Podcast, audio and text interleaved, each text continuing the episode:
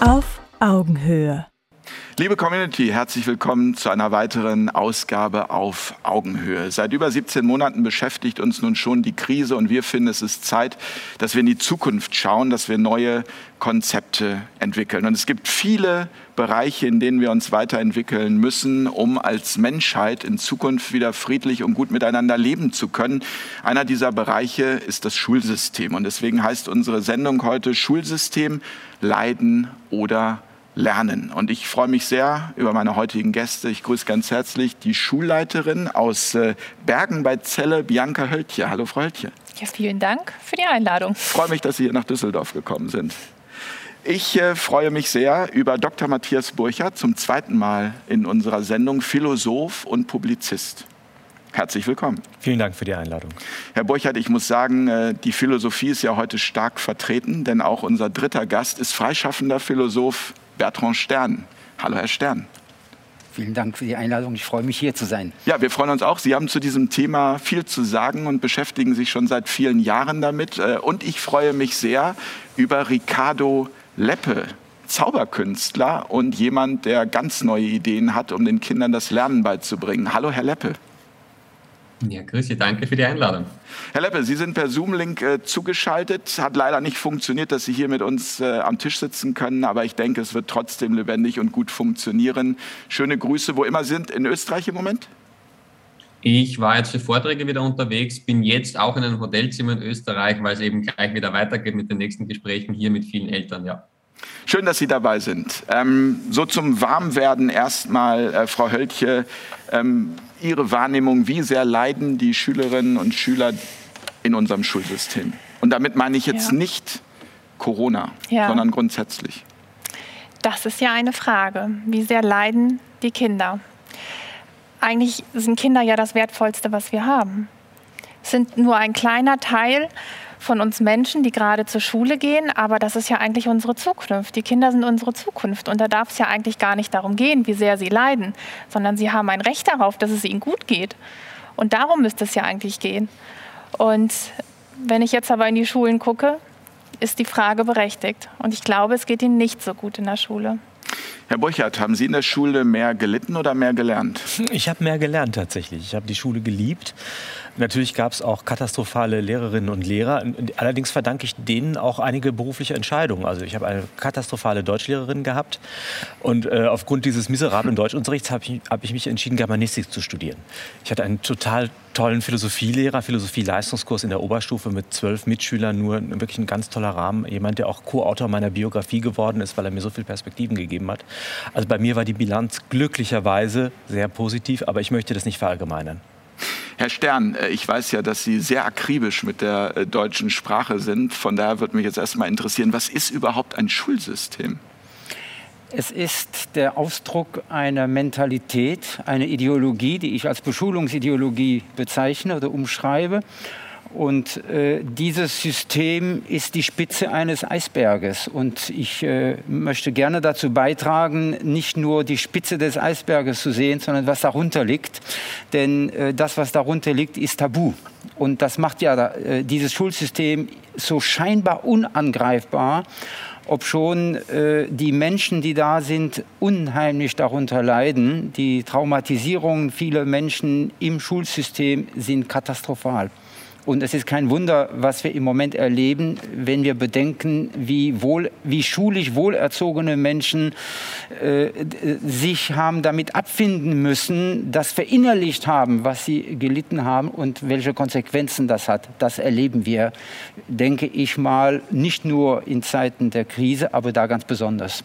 Herr Leppe, waren Sie ein guter Schüler? Ja. ich habe mehr das Langeweileproblem gehabt. Okay, ähm, und Sie, Sie haben ja, ähm, Sie sind Zauberkünstler. Wie entstand überhaupt die Idee, ähm, den äh, Kindern das Lernen beizubringen? Also Lernen zu lernen? Das geht daraus, dass ich ja schon anders gelernt habe zu lernen von meinen Eltern und die ersten Schuljahre zu Hause verbracht habe, die bekannte halbe Stunde Unterricht pro Woche, die ich genießen durfte. Das war recht angenehm von der Freizeitgestaltung her. Bin dann irgendwann eben normal in die Schule gegangen, wobei normal nennen wir es einfach normal. Ja, also ich habe das öfter mal ein bisschen gefehlt, weil ich gesagt habe, okay, das kann ich schon, ich kann heimgehen, ich habe es kapiert. Äh, mir war mit den Lernmethoden und mit dem, dass ich grundsätzlich extrem wissbegierig bin und schnell gelernt habe, immer sehr langweilig. Und das, wie ich es dann anderen Kindern angefangen habe beizubringen, ich muss ehrlich sagen, das war durch einen unter Anführungszeichen Zufall, weil ich gar nicht verstanden habe für mich, wie es den meisten anderen geht, weil ich ja nur dieses Prinzip Langeweile kannte. Ich hatte nie Prüfungsangst oder um Gottes Willen, das schaffe ich nie zu lernen, sondern das, das kannte ich so ja von mir nicht. Und das war eben, ich habe mich äh, aus der Zauberei, musst du dich mit gewissen Lerntechniken beschäftigen, weil stell dir mal vor, oder man kann sich vorstellen, man ist auf der Bühne, man macht einen Kartentrick und dann muss man raten. Hören Sie, ähm, eine von den drei Karten war es, aber ich weiß nicht mehr welche, aber Sie sind begeistert, weil es war sicher eine von den dreien, ja. Oder man muss sich etwas merken und dann ist das weg oder sagt, ja, ich muss mal nachschauen. Also das kommt in einer Zauber schon richtig nicht gut an. Und Auf jeden Fall habe ich mich damit schon mit gewissen Lernthematiken beschäftigt und ich bin ein Freund davon, dorthin zu sehen, wo es funktioniert. Und wenn man sich ansieht, warum die Inder die Mathematik-Olympiaden gewinnen, das ist nicht, weil es da oben einen großen Verteiler gibt, der sagt, alle Mathe-Genies bitte nach Indien, alle Idioten nach Österreich und nach Deutschland. Das glaube ich nicht, sondern die haben ein anderes mathematisches System. Das habe ich mir angesehen und habe mich dann auch noch mit Zahlenwerken beschäftigt, weil ich das auch für eine Nummer gerade gebraucht habe und bin so im Freibad gelegen und habe indische Mathematik gemacht. Das waren so Fingerrechenübungen und äh, eben Zahlen auswendig gelernt. Und jetzt können Sie sich vorstellen, was meine Freunde so zu mir gesagt haben, so, der Zauberer, jetzt dreht er durch, jetzt ist vorbei mit ihm. Und da war aber eine Lehrerin dabei und hat gesagt, das klingt eigentlich ganz interessant, zeig das doch mal bitte meiner Klasse, Ricardo. Mhm. Und bin dorthin und gesagt, okay, machen wir. Und wir haben halt das einmal ein statt in ein, zwei Jahren, in ein, zwei Stunden hinbekommen. Und das hat sich rumgesprochen in den Schulen. Dann bin ich in weitere Schulen eingeladen worden und habe gesagt, ja, geht das mit Vokabeln auch? Sage ich, ja, natürlich, ja.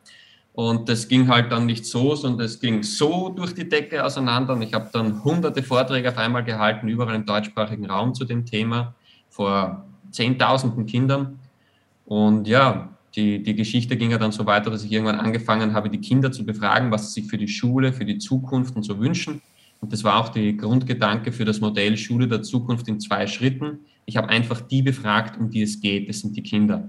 Weil die meisten anderen Modelle hatten den Fehler, dass es sich Erwachsene ausgedacht haben, die nicht in die Schule gehen und deren Zukunft in der Schule schon längst abgeschlossen ist. Und ich habe halt die Kinder gefragt.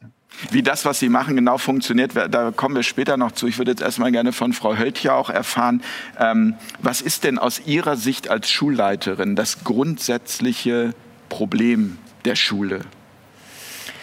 Das grundsätzliche Problem ist, dass unsere Kinder mit einer Begeisterung in die Schule kommen und wir es nicht schaffen, diese Begeisterung aufrechtzuerhalten. Also die Einschulung ist so ein besonderes Erlebnis, das vergisst niemand. Also ich kann jetzt jeden hier am Tisch fragen, jeder kann sagen, wie die Einschulung war. Und die Kinder kommen und wenn man sie fragt, was, was wollt ihr denn lernen, dann sagen sie, wir wollen lesen und schreiben lernen. Und es würde funktionieren wenn wir diese Lernfreude aufrechterhalten. Aber so ist es leider nicht. Bis zu den Herbstferien sind sie Schulkinder und dann ist die Lernfreude nicht mehr da. Und das ist ein, eine Sache, die wir eigentlich so nicht hinnehmen können. Wo ist denn die Lernfreude hin, Herr Stern? Haben Sie eine Idee? Äh, ja, ich habe eine Idee, aber da komme ich später nochmal drauf zurück, weil ich das Phänomen gerne äh, weghaben möchte vom Symptom, um in die Ursachen zu gelangen. Mhm. Und das ist schon eine längere Geschichte, die wir betrachten müssen, was eigentlich das Schulsystem bzw. Die, Schul die Beschulungsideologie darstellt. Da möchte ich gerne nochmals äh, darauf zurückkommen, aber da komme ich noch bestimmt. Herr Borchardt, wie sehen Sie das? Ähm, also wenn Sie sagen, Sie hatten eine gute Schulzeit. Also ich zum Beispiel hatte eine furchtbare Schulzeit. Also ich habe es gehasst, zur Schule zu gehen. Ähm, also woran liegt das? Liegt das daran, dass Sie einfach grundsätzlich ähm, gute Lehrerinnen und Lehrer hatten und ich schlechte? Oder was, was ist Ihre Idee? Es gibt strukturelle Probleme und es gibt individuelle Zufälle. Also ich, das, ich, möchte auf keinen Fall das Schulsystem jetzt heilig sprechen. Also mir wäre lieb, wenn ich nach der Runde den Eindruck erwecken würde, ich wäre der schärfste Kritiker und zugleich der glühendste Verteidiger. Okay. Nicht des Schulsystems, sondern des Bildungswesens und der Idee der Schule. Die würde ich tatsächlich gerne verteidigen. Es gibt tatsächlich Zufälle. Es gibt motivierte Kolleginnen, es gibt Passungen, da, da kann die Chemie stimmen, da kann, da, da kann Elemente von Freiheit geben. Ich hatte das Glück, auf einer konfessionellen Schule zu sein, in christlicher Trägerschaft, wo eben tatsächlich die Werte nicht nur sozusagen der Köder war, der in die Öffentlichkeit geworfen wurde, um die Eltern zu gewinnen, sondern die wurden tatsächlich auch praktiziert in dieser Einrichtung. Also vielleicht hatte ich da auch das Glück, an einer guten Schule zu sein, einer vergleichsweise guten Schule. Natürlich hatte ich auch meine schlimmen Phasen. Ich meine, das ist die Zeit der Pubertät, die man da mit anderen teilt. Da sind Menschen sowieso ohnehin sehr, sehr verletzlich und manchmal auch unsensibel im Umgang mit anderen. Da haben wir dann auch Lehrerinnen und Lehrer, die ihre Biografien mit ins Spiel bringen. Da gibt es viele, viele Faktoren. Also ich möchte das nicht verallgemeinern. Ich möchte nur vielleicht zur Vorsicht mahnen, dass wir bei aller Kritik der soziologischen Perspektive auf Schule, da wo sie sicherlich eine Funktion erfüllt, die deformierend wird, nicht die pädagogische Funktion der Schule oder Pädago den pädagogischen Sinn von Schule übersehen, da, wo sie nämlich der Entfaltung von Menschen dienen kann. Aber dazu brauchen wir eine ganz andere Analyseperspektive und ein anderes Begriffsrepertoire, das uns überhaupt die, diesen Blick auf diese Weise, Schule zu sehen, überhaupt erst eröffnen. Das würde ich mir wünschen für die heutige Veranstaltung.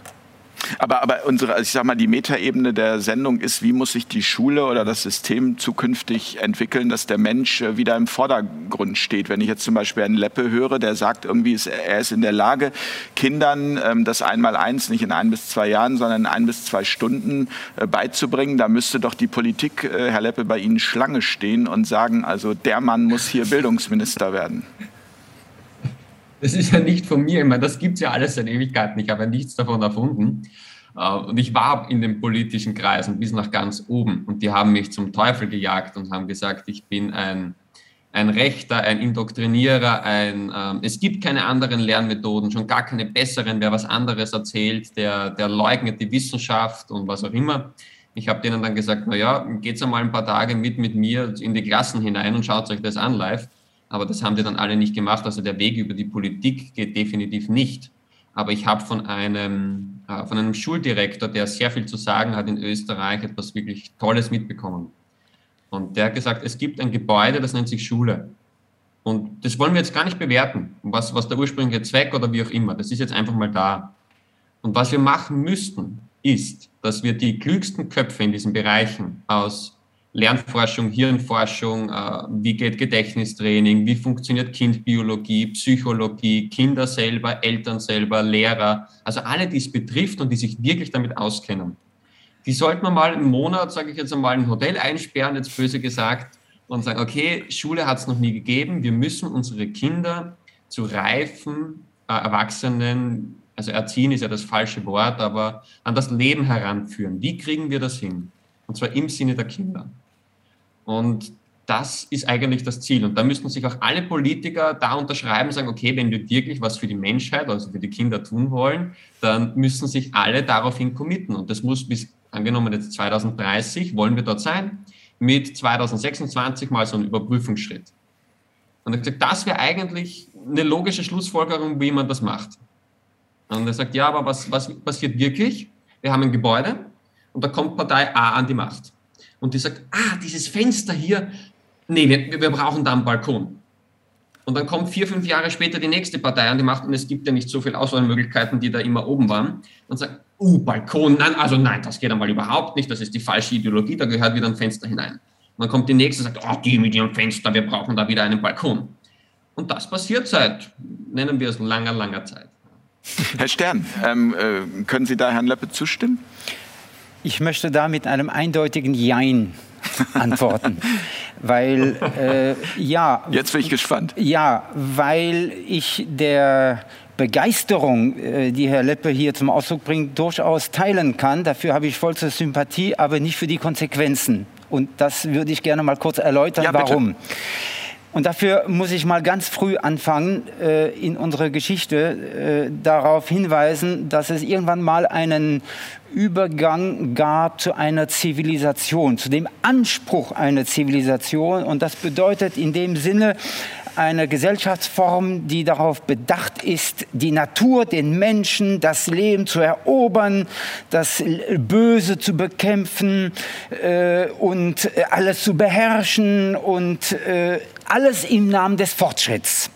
So, das ist also sozusagen ein Kennzeichen der Zivilisation vor zigtausend Jahren schon, aber das nahm einen allmählichen Lauf ein und ich behaupte einfach mal, äh, dass wir an einem Wendepunkt gekommen sind. Diese Zivilisation hat ein Ende. Wir sind an der Wende. Wir müssen von diesem Modell der Eroberung, der Beherrschung wegkommen. Das ist das Erste. Daraus leitet sich allerdings etwas ab, was, et, was etwa im 15., 16. Jahrhundert aufgekommen ist, nämlich die sogenannte Kindheit das ist etwas ganz Spezielles, die Vorstellung, dass ein Mensch, nur weil er jung ist, ein Ding sein soll, das Kind. Also ein Wesen, dem man sozusagen die, äh, die Subjekthaftigkeit absprechen kann, ein Mensch, den man zum Objekt der Erziehung, zum Zögling machen kann, ein Mensch, der also noch nicht ist, sondern eigentlich erst werden soll durch gewisse Maßnahmen. Am Anfang waren es wohlmeinende Maßnahmen, es sollte äh, eine Erziehung sein, die den Menschen herausnahm aus seinem Kontext und ihn zu etwas Besserem führte. Es ist nie gelungen, aber das war der Anspruch. So, und dann kommt der dritte Punkt, der für mich wesentlich ist. Im 19. Jahrhundert taucht auf einmal etwas Neues auf, nämlich den staatlichen Anspruch auf Erziehung. Und dieser staatliche Anspruch auf Erziehung, ganz besonders in Preußen verankert äh, oder in Frankreich beispielsweise in dem Satz von Mirabeau, die Kinder sind immer die Kinder des Staates. Dieser Anspruch wollte sozusagen den kirchlichen, äh, äh die kirchliche Hoheit über Schule ablösen und äh, wollte also einen angeblich demokratischen Erziehungsanspruch erheben und das sollte die Schule sein. Und damit diese Schule auch wirklich durchgesetzt wird, kam dann auf einmal der Schulanwesenheitszwang, der Jahrzehnte brauchte, bis er durchgesetzt wurde durchgesetzt wurde, das müssen wir bedenken, eigentlich im Nationalsozialismus, Bernhard Russ 1938. Und es gehört zu den wenigen nicht entnazifizierten Gesetzen, äh, die noch äh, in Deutschland herrschen, diese, Schulanwesen diese absolute Schulanwesenheitszwang, womit wir in Europa einzigartig sind mit Schweden. Und jetzt kommt noch das Letzte. Zu diesem Schulanwesenheitszwang gehört natürlich auch eine Ideologie, und das ist die von mir vorhin genannte Beschulungsideologie. Und da ist die Institution Schule nur eine, eine Konkretion. Aber diese Beschulungsideologie geht viel weiter. Sie geht viel weiter als nur die Institution. Beispielsweise, wenn Eltern sich anmaßen, die besseren Beschuler zu sein, dann sind die im Rahmen der Beschulungsideologie, aber nicht im Rahmen der Institution. So, und für mich ist äh, diese ganze äh, Beschulungsideologie in Frage zu stellen und selbstverständlich natürlich die Institution Schule als deren Konkretion. Ein letztes noch bitte. Bitte. Ähm, der es gibt ja verschiedene Mythen, die diese Institution Schule transportieren. Und ein Mythos ist leider im Titel dieser Sendung, nämlich die, der Mythos vom Lernen als ob die Schule der Ort des Lernens sei. Dem ist nicht so. Wir wissen aus Studien, beispielsweise in Ländern, in denen es keinen Schulanwesenheitszwang gibt oder vielleicht auch keine Schule, dass äh, Lernen ein Problem ist und dass die Menschen etwas tun, seit, Jahr, seit, seit, äh, seit Menschen gedenken, also als Kennzeichen äh, ihres Wesens, nämlich frei sich zu bilden und das ist ja das, wofür ich eintrete, vom ersten Atemzug, wenn ich schon vor der, vor der Geburt bis zum letzten Atemzug sind Menschen Wesen, die das Bedürfnis haben, die Welt zu entdecken, den Mitmenschen kennenzulernen, Wissen zu erkunden und so weiter. Aber das ist für mich kein Lernen. Das Lernen ist für mich ein Reinwürgen von fremdbestimmten Programmen, Lernprogrammen, sondern für mich ist das frei sich bilden die Betonung des Subjekthaften, die Betonung der Würde des Menschen, der das Recht hat zu sagen, ich möchte diese Welt entdecken, ich möchte mich für das interessieren oder um einen, Biolo einen Neurobiologen zu zitieren, nämlich Gerald Hüther, ich möchte mich für etwas begeistern dürfen. Und das geht nicht erst in einer gewissen Phase an einer Institution, sondern das beginnt mit der Geburt oder vorher und geht bis zum letzten Atemzug. Und das ist unvereinbar mit der Beschulungsideologie. Deshalb bei mir die absolute Ablehnung von allem, was schulisch ist. Nein, ich sehe schon, Herr Burchardt läuft sich warm. Aber ich würde gerne ja. noch mal kurz vorher von Frau ich auch noch, Darf ich auch, ja, weil das ist ja. Jein an mich ja gerichtet war. Ja. Bitte, ähm, Herr Leppe. Also wer mein, mein Video Schule der Zukunft in zwei Schritten gesehen hat, ist ja ganz wichtig, dass was wir jetzt machen. Also ich bin mit dem Herrn Stern voll überein. Also sowas von. Ja, also ich glaube, dass in Zukunft sowas wie eine Schule auch nicht mehr gibt und dass meine Eltern, wir waren auch drei Jahre in Peru, in Südamerika, im Urwald, wo Leben und Lernen und, und Erfahren etwas ganz anderes war. Also war eine richtig schöne Zeit. Das, was ich mache in diesem ersten Schritt, ist, ähm, wir sind jetzt noch in diesem System. Wir haben in Deutschland noch diesen Schulzwang. Wir haben noch Kinder, die irgendwo hinschreiben müssen, wer 328 vor Christus wem irgendwo was abgehackt hat. Das interessiert die Kinder nicht. Das ist auch vollkommen sinnbefreit. Also bin ich mit allem überein. Ähm, deswegen nenne ich das Ganze ja Schule der Zukunft in zwei Schritten. Im Schritt eins versuche ich den Kindern in dem System, so wie sie jetzt sind, das Leben zu erleichtern den Druck aus den Prüfungen rauszunehmen, diese Angst, diesen Stress rauszunehmen, indem sie merken, hey verdammt, ich bin ein Genie, ich wusste es nur nicht. Ich wusste nicht, wie ich mit gewissen Dingen umgehe. Da gehört natürlich dazu, dass manche Dinge, die man lernt oder sehr viel, vollkommen sinnbefreit ist. Also ich sage ich sage mal sehr, sehr viel davon. Aber sie sind jetzt noch da drinnen, dass sie es machen müssen. Und wenn sie es nicht machen, dann kriegen sie Stress von allen Wegen. Und deswegen möchte ich zuerst diesen Stress dort wegnehmen und dann im Schritt zwei, was im Hintergrund aber auch schon passiert, dann wirklich etwas Freies kreieren, wo die Menschen am Leben, so wie es immer schon war, wie die Biologie das immer schon geschaffen hat, wieder da das Leben erfahren. Und das hat dann mit der klassischen Schule nichts mehr zu tun. Aber wir brauchen diesen Zwischenschritt, sonst mache ich den Kindern jetzt zu viel Druck. Frau Höltje, ähm, auch zu dem, was Herr Stern gesagt hat, Sie als Schulleiterin, ähm, war, war Ihnen das klar oder ist Ihnen das klar gewesen? Also das, äh, das Kind als Objekt, haben Sie das so empfunden? Das habe ich so empfunden und deshalb bin ich Schulleitung geworden, weil ich als Lehrerin nur begrenzt Möglichkeiten hatte. Ich konnte nur ähm, Pädagogik anders leben in meinem begrenzten Raum, in meiner Schulklasse, aber konnte eben nicht mehr erreichen. Als, als meine Kinder in dem Fall. Und deshalb bin ich Schulleitung geworden, um eben ja, eine Schule anders zu entwickeln, um, um es kindgerechter zu gestalten. Und ich sehe das genauso ähm, wie Herr Stern, nur dass ich die Schule mag. Ich bin Fan der Schule. Aber ähm, was ich zu Beginn sagte, die Lernfreude nimmt ab, diese Begeisterung, sich, sich frei zu bilden, frei zu, ich bleibe bei dem Wort lernen.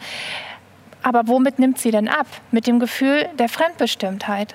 Wenn wir Kindern die Freiheit nehmen, äh, sich Dinge auszusuchen, Wahlmöglichkeiten zu geben, dann sind sie irgendwann nur noch fremdbestimmt und dann kann keine Lernfreude mehr da sein. Und auch das Gefühl des Misserfolgs, oder? Also nicht. Das äh, kommt dann dazu. Aber wenn wir äh, anfangen nach der Einschulung und sie auffordern, am Platz zu sitzen und nur zu sprechen, wenn sie an, an der Reihe sind und sie dürfen nur aufstehen, wenn sie die Erlaubnis dazu haben, dann kann sich kein Kind wirklich wohlfühlen in der Schule.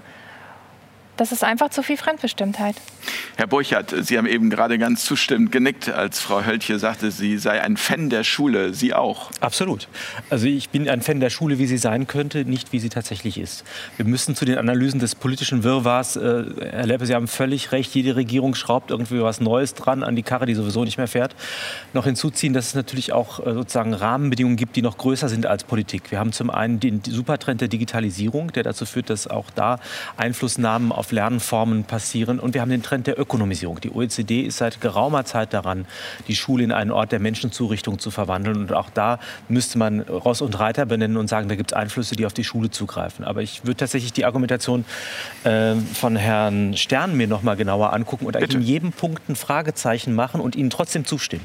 das ist sehr diplomatisch, oder? Ja, und zwar einfach, weil ich sage, ich möchte die Perspektive verlagern. Also als soziologische, politologische Perspektive stimme ich zu, aber in allen anderen Punkten würde ich gerne eine anthropologische Perspektive einnehmen. Das ist mein Fach. Also was hat das mit dem Menschsein auf sich? Ich beginne mit dem Begriff der Zivilisation. Äh, der Gedanke der Zivilisation ist ja nicht nur ein Bemächtigungsgedanken, sondern es ist auch eine Vorstellung der Notwehr gegen die Natur. Gegen, Am, gegen die Natur.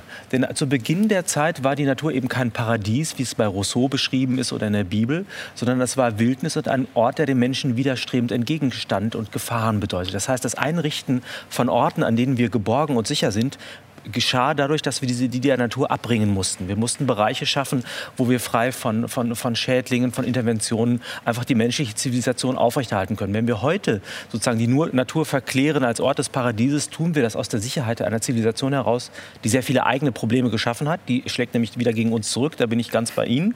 Gleichwohl, glaube ich, ist ein Minimum an Zivilisation unabdingbar für unsere Existenz und auch das Einführen von Menschen in diese Zivilisation ist nicht eine Unterwerfung, sondern kann eine Ermächtigung darstellen. Das wäre mein erster Gedanke. Den Fortschrittsgedanken würde ich noch mal parallel äh, oder unabhängig davon äh, diskutieren wollen. Könnten wir uns äh, darauf einigen, dass das dann eine Kultur ist, Ähm, das können wir gerne machen. Der Begriff ist mir sowieso lieber und ich spreche auch lieber von okay. Bildung als von Lernen. Also da, wir sind nicht weit aus. Ich, deshalb meine ich, also genau. Aber ich würde sagen, also diese, obwohl Kultur Cholera heißt Ackerbau treiben, auch das ist eine Form der Natur, etwas abzuringen, was ja. uns zugute kommt. Also da ist die, der Unterschied nicht so groß. Zweiter Punkt, die Kindheit. Sie sagen völlig zu Recht, das ist ein Ermächtigungsbegriff, in, wo ich sozusagen politischen Zugriff auf diese Lebensphase einbaue. Ich kann aber auch sagen, da ist zum ersten Mal entdeckt worden, dass das Kind kein kleiner Erwachsener ist, den ich mit den gleichen Maßstäben messe wie dem Erwachsenen. Das heißt, ich schaffe einen Schonraum, der auch Wachstumsmöglichkeiten schafft, unabhängig von gesellschaftlichem Druck. Also aus einer anthropologischen Perspektive halte ich die Entdeckung der Kindheit für kostbar und dass ich mit der Schule eine Art Moratorium schaffe, die die Kinder dem, dem Druck des Marktes, der Arbeit, wenn wir uns vorstellen, dass in anderen Kulturen Kinderarbeit wie selbstverständlich ist, wo Kinder Kinder aus, wo Kinder schon verschlissen sind, äh, wo unsere noch in die Schule gehen dürfen, möchte ich sagen, ist das auch etwas, was ich sehr positiv sehen möchte. Ihre Analysen zur Macht teile ich absolut. Der Staat reproduziert sich die Untertanen und greift dadurch aufs Bildungssystem zu. Da bin ich dabei. Zur Schulpflicht, auch da würde ich sagen, dem kann ich auch was abgewinnen. Tatsächlich allerdings muss diese Schulpflicht gerechtfertigt sein durch eine gute Schule. Wenn es eine Art Zwangslager ist, ist Schulpflicht ein Verbrechen. Wenn allerdings die Schule ein Ort ist, in dem zum Beispiel sich Milieus versöhnen, diese vielen Formen von Freilernern und Heimschulung, ist möglich in Elternhäusern, die Ressourcen haben und die einen bestimmten Bildungsstandard haben. In anderen Familien ist das durchaus schwierig. Ich war eingeladen bei einer Lehrergewerkschaft, die ähnlich argumentiert hat, wie, wie wir es hier gehört haben, wurde vom Bahnhof abgeholt von der Sekretärin und die sagte, ich war so froh, dass ich zur Schule durfte. Bei meinen Eltern, da ging es so schlimm her. Ich habe das genossen, der Horizont, der sich mir da eröffnet hat.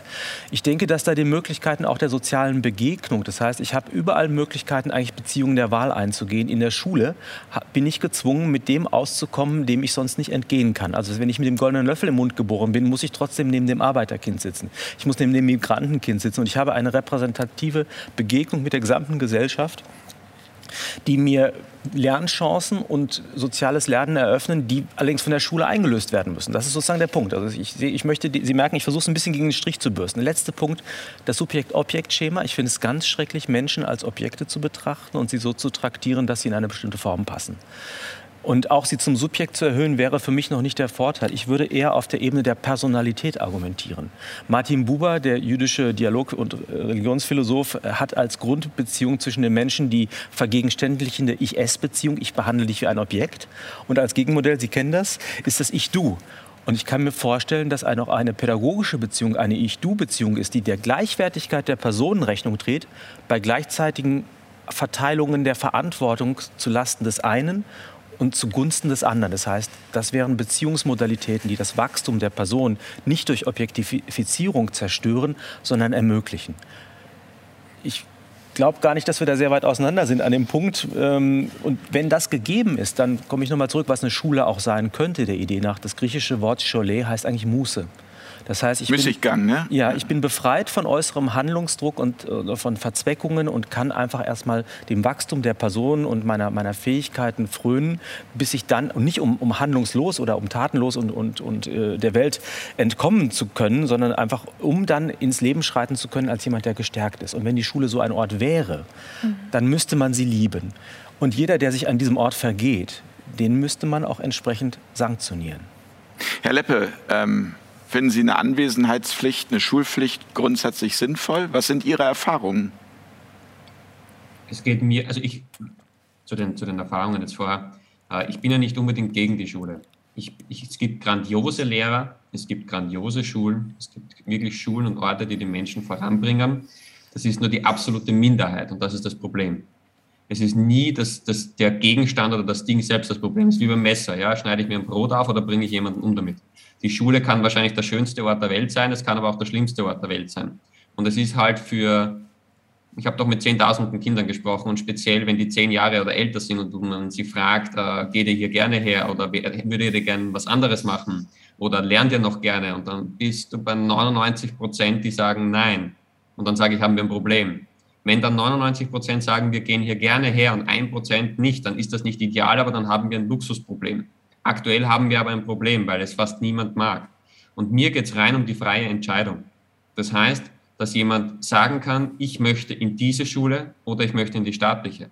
Ich möchte zu diesem Lehrer oder ich möchte mit diesem Lehrer arbeiten. Ich möchte ganz zu Hause bleiben. Ich möchte das mit meinen Eltern machen. Ich möchte vollkommen frei lernen. Das heißt, an der Natur, am Leben etwas erfahren können und das für mich selber bestimmen, wann ich was, wo, mit wem erlerne oder erlebe, oder ich möchte das klassisch äh, in dieser Struktur erleben.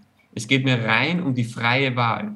Und dann dürfen die Kinder, wenn sie verschiedene Dinge kennenlernen durften, selber entscheiden, welchen Weg gehe ich im Leben. Es geht mir auch in vielen anderen Bereichen auch jetzt bei den Maßnahmenthemen. Es darf jeder mit sich machen, was er möchte. Es darf jeder rauchen, ob der meint, ich will Brokkoli essen oder ich will Steak essen. Ja? Ähm, ich möchte für mich frei entscheiden können, was ich möchte. Und genau das Gleiche möchte ich für die Kinder. Und die Kinder, die ich befragt habe, denen ging es auch um nichts anderes. Und wenn die einen Lehrer hatten, der grandios war, dann waren die gerne dort. Und dann habe ich auch Physiklehrer erlebt, die es geschafft haben, Mädchenklassen zu zeigen, dass Physik der Hammer ist das liegt an dem Menschen da vorne und nicht an der Grundidee der Schule. Es ist immer, was kommt von oben natürlich an Regelungen und wer führt es wie aus. Und da ist die Ausbildung, heißt ja, das Aus mit der Bildung dann, die ist da leider falsch. Ja? Und wenn ein Lehrer durch die Ausbildung geht, sehen wir leider nachher, was rauskommt. Und wenn 99 Prozent sagen, du, wir wollen das nicht, dann haben wir ein Problem. Aber es geht nur um die freie Entscheidung. Und ich will auch nicht, dass der Staat jetzt bei meinem Modell sagt, ja super, die müssen jetzt alle machen. Nein, es geht darum, für viele, die das Normale nicht wollen, dass akzeptiert wird, dass es andere Lösungen gibt und dass die zumindest nicht dagegen gegangen wird. Ich möchte ja nicht unbedingt gefördert werden, nur nicht dagegen gehen. Und die Entscheidung soll bei denen sein, um die es geht. Das sind die Familien, das sind die Kinder. Da gehört die Entscheidung hin. Und meine große Überschrift auf der Stirn und auf der Homepage ist immer, es geht mir um die Dezentralisierung der Bildungsmacht. Das heißt, diese Macht muss zurück in die Familien, zurück in die Hände der Eltern und Kinder, zurück in die Lehrerhände, die sich wirklich für die Menschen und für die Kinder einsetzen. Dort müssen wir diese Macht wieder hinbringen. Und ich glaube, der Rest wird sich von selber regeln. Herr Stern, Sie dürfen sofort, ich würde gerne ja. einmal äh, noch an Frau Höltje die Frage stellen in Bezug auf das, was Herr Burchardt gesagt hat. Das hat so, so durchgefunkelt, dieses so auch der soziale Aspekt. Also, ähm, dass es sicherlich auch viele Kinder gibt, für die die Schule eher ein ja sehr sicherer Ort ist, weil sie zu Hause aus Verhältnissen mhm. kommen, wo es überhaupt nicht ähm, sicher ist. Wie, also, wie sind da A, Ihre Erfahrungen? Ja. Und B, äh, das, was Herr Stern sagt, äh, wäre das überhaupt in der Praxis ähm, umsetzbar? Ja. Also das Argument gegen die Schulpflicht ist immer die Chancenungleichheit. Dass die Kinder, die sozial benachteiligt sind, dann vielleicht zu Hause bleiben und gar nicht mehr angehalten werden, zur Schule zu gehen. Aber die Chancenungleichheit, die haben wir jetzt schon. Und sie ist so groß wie noch nie. Und ich glaube, wir sollten eher bei den Familien ansetzen. Und jetzt komme ich auch dahin, was der Herr Leppe gerade sagte. Die Verantwortungsbereitschaft muss einfach wieder eingefordert werden. Den Eltern die Verantwortung in die Hand zu geben und zu sagen, der Erziehungsauftrag liegt bei ihnen. Wir in der Schule, wir übernehmen nur einen kleinen Teil. Aber sie müssen es in die Hand nehmen und sich um ihr Kind kümmern. Und wenn dann Familienhilfe äh, in die Familien geht, und das wird dankbar angenommen, das erlebe ich immer wieder, dann gehen diese Kinder auch gerne in die Schule. Die freuen sich, die sind begeistert, die sind dabei und, und ich glaube, dass wir, wenn wir die Pflicht rausnehmen, schon ein ganzes Stück weiter sind, weil wir dann einfach viel mehr Möglichkeiten haben. Es können Kinder zu Hause äh, lernen, wenn die Eltern es leisten können. Aber ich glaube, der größte Teil würde dann in die Schule kommen, wenn es ein, ein Ort der Freude ist, der Begeisterung. Und der Freiwilligkeit. Das heißt aber, Sie sind auch gegen diese Pflicht. Ja, mhm. auf jeden Fall. Herr Stern. Äh, ja, nee, ich habe noch eine Sache. Ja, ähm, wenn man sich Grundschulkinder überlegt, dass die müssen in, dem, in die Grundschule gehen, die zu ihrem Bezirk gehört, wo sie wohnen. Mhm. Sie haben überhaupt keine Wahl. Einen Ausnahmeantrag zu stellen, dass sie eine andere Schule besuchen, das dauert ein Jahr, wenn es überhaupt genehmigt wird. Und damit ist die Pflicht nicht nur zur Schule zu gehen, sondern in diese Schule zu gehen. Und das finde ich nicht richtig, weil für diese Schule dann die Schüler gegeben sind und dann gar kein Bedarf da ist, die Schule weiterzuentwickeln.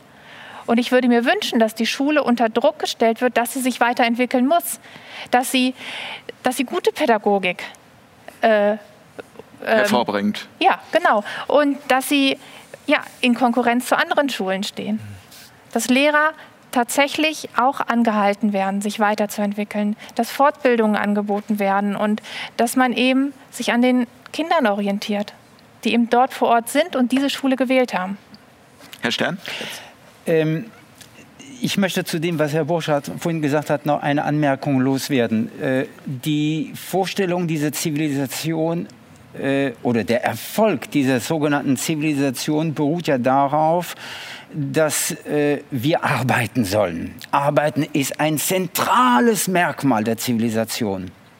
Nun geht uns aber die Arbeit aus. Wir wissen ja, aus allen Ecken und Kanten wird uns deutlich gemacht, die Arbeit geht uns aus. So. Wir können also. Durch die Digitalisierung. Ja, nicht nur Digitalisierung. Es gibt nichts mehr die Natur gibt nichts mehr her, äh, die Menschen haben schon zu viel, sollen wir noch mehr Kühlschränke haben, noch mehr äh, konsumieren. Also es gibt einfach, die Arbeit gibt nichts mehr her. So. Deswegen geht der Kühlschrank ja alle zwei Jahre kaputt. Ja, gut. Aber äh, wenn wir jetzt von dieser Idee mal abgehen, dass ja. es die Arbeit gibt, äh, nicht mehr gibt. Also wenn wir von der Idee ausgehen, dass es die Arbeit nicht mehr gibt, dass wir die Ausbeutung nicht mehr haben, ist auch die Idee, dass es der Reservate bedarf, wo junge Menschen reingepfercht werden sollen, weil sie angeblich jung und äh, auf eine Zukunft vorbereitet werden sollen. Sie gilt nicht mehr. Und für mich in meiner Vorstellung ist die Arbeit schon weg. Das heißt, ich weiß, wir werden, wir gehen auf eine, auf eine, auf eine Lebensform, ich sage lieber auf eine Kultur zu, in der die Menschen höchstens drei bis vier Stunden am Tag sich beschäftigen dürfen, nicht mehr, weil sie nämlich dann kontraproduktiv werden, dann haben sie, sagen wir mal, 20 Stunden am Tag, um zu leben. Und dann ist also ohne, ohne das Reservat Schule diese, diese, diese Segregation, dieses Hineinpferchen in einen, in, ein separat, in einen separaten Ort, wo sie geschützt werden sollen, gar nicht mehr geboten. Das entzieht aber, jetzt der zweite Punkt, der mir ganz wichtig ist, das entzieht dem Gemeinwesen nicht die Verpflichtung, und jetzt sage ich die Pflicht des Gemeinwesens, also der öffentlichen Hand, ein von mir so genanntes Grundrecht, frei sich zu bilden, zu verankern. Das heißt, jeder Mensch hat, weil er Mensch ist, von der Geburt an das Recht, frei sich zu bilden. Sein ganzes Leben lang. Und dafür hat das Gemeinwesen zu sorgen. Wenn die von Ihnen genannte Schule, egal welche, so schön wäre, dann brauchten wir ja keine Pflicht. Das heißt, die Pflicht ist an sich der Beweis des Scheiterns dieses Systems. Aber für mich geht es jetzt nicht um die Frage, ob jetzt Schulpflicht oder nicht, sondern mir geht es um die Frage, wer ist in einem demokratischen Gemeinwesen das Subjekt, da sage ich, das sind wir die Menschen und wir freie Menschen verpflichten das Gemeinwesen dafür zu sorgen, dass die Menschen tatsächlich das tun können, was für sie wichtig ist. Ich bringe als gutes Beispiel immer als, als Bild mhm. dafür die öffentliche Bücherei. Ja, die öffentliche Bücherei ist eine Verpflichtung der öffentlichen Hand dafür zu sorgen, dass es irgendwo einen Ort gibt, wo ich hingehen kann, wenn ich lesen will oder wenn ich etwas brauche und so weiter. Ich werde nicht gefragt, wer ich bin. Ich werde nicht gefragt, ob ich das richtig gelesen habe. Ich werde nicht benotet. Ich werde nicht klassifiziert. Ich darf da hingehen. Das ist eine Verpflichtung der öffentlichen Hand. Ich als Subjekt bin aber das freie Wesen, das diese Bibliothek nutzen kann. Und ich weiß aus Ländern, in denen es keinen Schulanwesenheitszwang gibt und in denen Menschen frei haben, entdecken dürfen, dass äh, freie Menschen tatsächlich dieses Lesen als eine ganz wunderbare Eigenschaft äh, praktizieren und natürlich entsprechend gerne in die Bücherei gehen. Das ist doch naheliegend. Warum sollten die Menschen das nicht tun? Das heißt also, hier ist in der Tat eine Verpflichtung der öffentlichen Hand erforderlich und die müssen wir auch einfordern. Aber es hat mit der Schule und mit der Schulpflicht gar nichts zu tun.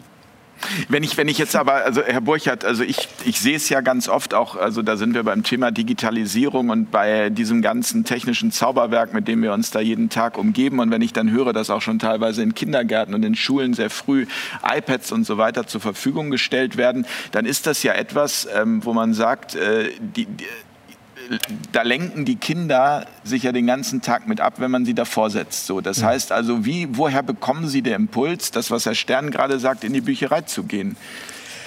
Also nehmen wir das erstmal dazu. Äh, die, gerade die Digitalisierung wird ja als pädagogisches Novum so angepriesen, als würde sie genau die Probleme, von denen wir sprechen, lösen. Sie ja, und, und um das noch zu sagen, Entschuldigung, und auch ja. wir, also wir Erwachsene, erlebe ich immer wieder, mich eingeschlossen, können damit nicht umgehen. Genau. Es macht süchtig. Genau, das wollte ich, das wollte ich gerade sagen. Also letztendlich sind auch diese ganzen Segnungen, die davon ausgehen, das habe ich gerade noch rekonstruiert, seit den 80er Jahren eigentlich äh, Lobbyarbeit der, der IT-Branche, die nicht nur Geld verdienen will, sondern auch ein Überwachungsregime errichten möchte möchte. Ja. Shoshana Zuboff spricht vom Überwachungskapitalismus.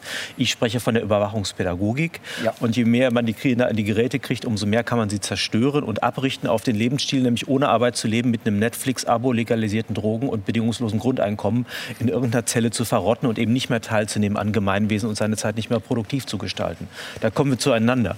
Und insofern finde ich natürlich, wenn wir den digitalen Mitteln greifen, dann tun wir es möglichst spät und dann immer nur in einem Bewandtniszusammenhang mit dem jeweiligen Fach. Es gibt ja gute Gründe, diese Dinge zu beherrschen, weil ich als mündiges Subjekt, darauf möchte ich gleich nämlich eingehen, im Rahmen eines Gemeinwesens ja Urteile fällen muss, möchte ich das oder möchte ich das nicht. Und wenn ich jetzt zum Beispiel sagen möchte, wie gefährlich ein Virus ist, dann muss ich mich mit Medizin ein bisschen auskennen. Und wenn ich wissen will, wie hilfreich oder schädlich eine digitale Technologie ist, dann brauche ich Wissen darüber. Und dieses Wissen brauche ich, um eine staatsbürgerliche Verantwortung wahrzunehmen. Das große Geheimnis der Demokratie besteht ja darin, dass sie die Macht nicht in einem Zentrum eigentlich unterbringt, was sie de facto im Moment tut, ja. aber der Idee nach, auch da ist mit der Demokratie, das ist, ähnlich, ist ein ähnliches Aschenputtel wie die Schule. Sie ist zutiefst geschunden von Kräften, aber sie könnte, wenn man sie ein bisschen zur Prinzessin macht, was ganz Tolles sein. Ja? Also das würde ich für die Schule auch sagen. Wenn ich dann also in einer Demokratie sage, wir brauchen viele, die Entscheidungen treffen, dann müssen die vielen qualifiziert sein. Da müssen sie über Sachkenntnisse verfügen, da müssen sie die Urteilskraft haben, da müssen sie die Fantasie haben, die Welt anders zu denken, als sie aktuell ist. Also alles Dinge, die man eigentlich im Laufe eines Bildungsprozesses, sei es schulisch oder außerschulisch, erwerben muss. Das ist erstmal das Erste. Unsere humanistische, aufklärerische Lebensform ist angewiesen auf Bildung und darf Bildung, und jetzt bin ich beim nächsten Punkt, nicht dem Zufall überlassen. Weder ob sie stattfindet oder nicht und auch nicht in welcher Qualität sie stattfindet. Und wenn es Menschen gibt, die das in großem Maße tun, dann ist das begrüßenswert. Wir wissen, dass viele Menschen sich dem entziehen oder nicht in der Lage sind, das zu tun. Und da würde ich sagen, gibt es eine Verantwortung der Gemeinschaft auch für diese Menschen, denen das entzogen ist. Das scheint mir ein wichtiger Punkt zu sein. Das heißt, äh, wenn ich das den Eltern allein überlasse, dann habe ich ja eigentlich nur eine einzige Lebenssphäre. Und das wissen wir etwa bei sehr konservativen Elternhäusern, die dann etwa diese Kreationismus-Theorie verbreiten. Also es gibt keine Evolution, sondern Gott hat alles geschafft.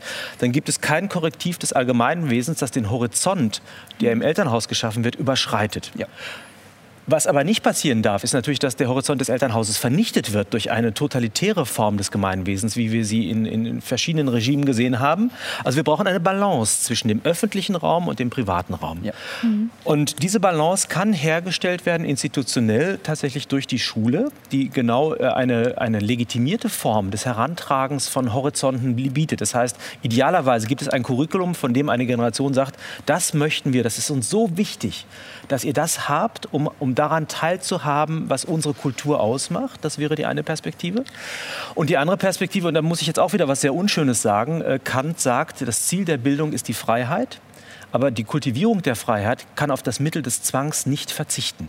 Das heißt, wenn ich alles in die Freiheit des Kindes lege, dann kann der Bildungsprozess ein sehr zufälliger und sogar ein schädlicher sein für das Kind. Also wenn das Kind auf die Autobahn laufen möchte, dann sage ich nicht, du darfst es selbst entscheiden, sondern sagst du, ich zwinge dich jetzt bei mir zu bleiben, aber nicht, weil es mein Zwang ist, sondern weil ich weiß, dass du mir als Erwachsener zustimmen wirst, das war gut, dass du das getan hast. Und das ist die einzige Rechtfertigung für pädagogischen Zwang, ist die mögliche Zustimmung des Erwachsenen und die Perspektive, dieser Zwang wird sich irgendwann selbst überflüssig machen und zwar schrittweise von jedem Tag. Ab dem ersten Tag, wo ich Zwang ausübe, muss ich eigentlich wissen, das Ziel jedes Zwangs ist die Aufhebung von Zwang so wie das Ziel jeder Antivirusmaßnahme eigentlich das Ende aller Maßnahmen sein muss. Also das sind diese Beziehungen, die sich da darstellen.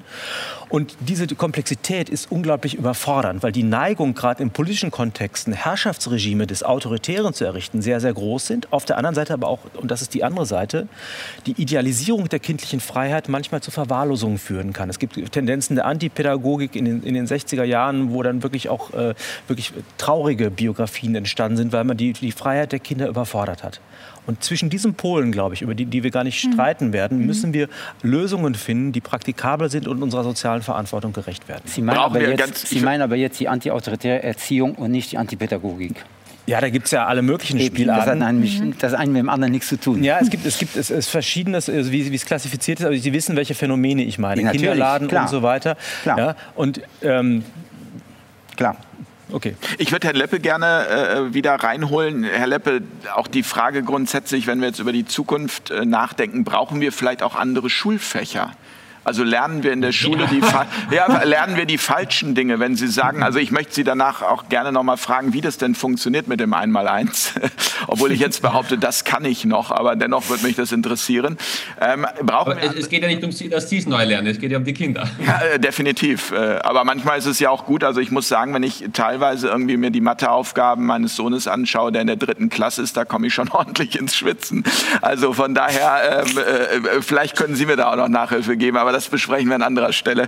Ähm, brauchen wir andere Schulfächer? Definitiv. Also auch die Kinder, mit denen ich gesprochen habe, hat fast niemand gesagt, dass sie die Schule grundsätzlich nicht wollen. Sie haben gesagt, sie wollen das nicht so, sie wollen nicht das lernen, sie wollen nicht so lernen auf diese Art und Weise und sie wollen auch nicht diese Inhalte lernen.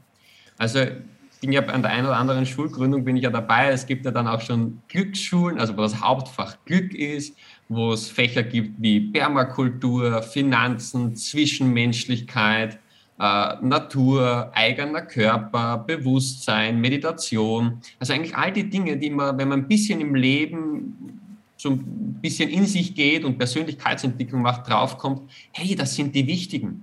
Komme ich mit mir als Mensch zurecht? Komme ich mit anderen Menschen zurecht? Funktioniert mein Körper noch? Bin ich gesund? Habe ich gesunde Beziehungen?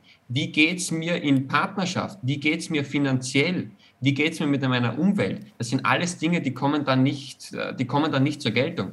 Und die Schüler haben sich bei mir nicht beschwert. Und gesagt, ah, stell dir mal vor, Ricardo, ich habe lesen lernen müssen. Boah, ich hätte am liebsten nie lesen gelernt. Also, das haben die nicht gesagt. Manche haben gesagt, ja, wir wollten nicht in dem Tempo lesen lernen, wir wollten nicht mit diesen Büchern lesen lernen. Aber es hat sich keiner beschwert, dass er lesen lernen musste. Weil er wusste, okay, aha, da gibt es Straßenschilder, da muss ich was wissen, da muss ich meinen Namen hinschreiben, da ist ein Formular. Das, das brauche ich. Aber sie haben sich beschwert, dass sie binomische Gleichungen auswendig lernen müssen, wo sie noch nie einen Erwachsenen gesehen haben, der das im Alltag jemals benutzt hätte. Darüber haben die sich beschwert und ich bin ganz beim Herrn Stern, ich finde dieses Beispiel mit der Bibliothek so toll. Die, die Kinder lesen gerne. Die lieben lesen, die lieben es, sich in diese Geschichten reinzusetzen und in Fantasien und wir haben ein siebenjähriges Mädchen bei mir gehabt, die hat irgendwas über einen nicht böse gemeint, einen alten Philosophen lernen müssen. Ja, und ich, ich finde Philosophie gut, aber nicht, wenn man das mit sieben Jahren lesen soll, und zwar als Erstlingswerk, wo irgendwelche theoretischen Dinge drinnen stehen. Wir haben für die Kleine ein Buch gefunden über Regenbögen und Einhörner. Die hat dieses Buch nicht gelesen, die hat das gefressen. Also die hat das aufgesaugt, dieses Buch. Und dann haben wir Harry Potter dazu gefunden. Und das, auch diese, und das sind dicke Wälzer, die hat diese Bücher, die hat die inhaliert. Das heißt, es geht fast immer nur um das Was und das ist Wie. Und wenn man das ein bisschen anders gestaltet, dann funktioniert das sehr, sehr gut. Und Kinder lesen gerne, Kinder äh, lernen gerne Neues dazu. Man braucht sich nur so junge Kinder ansehen.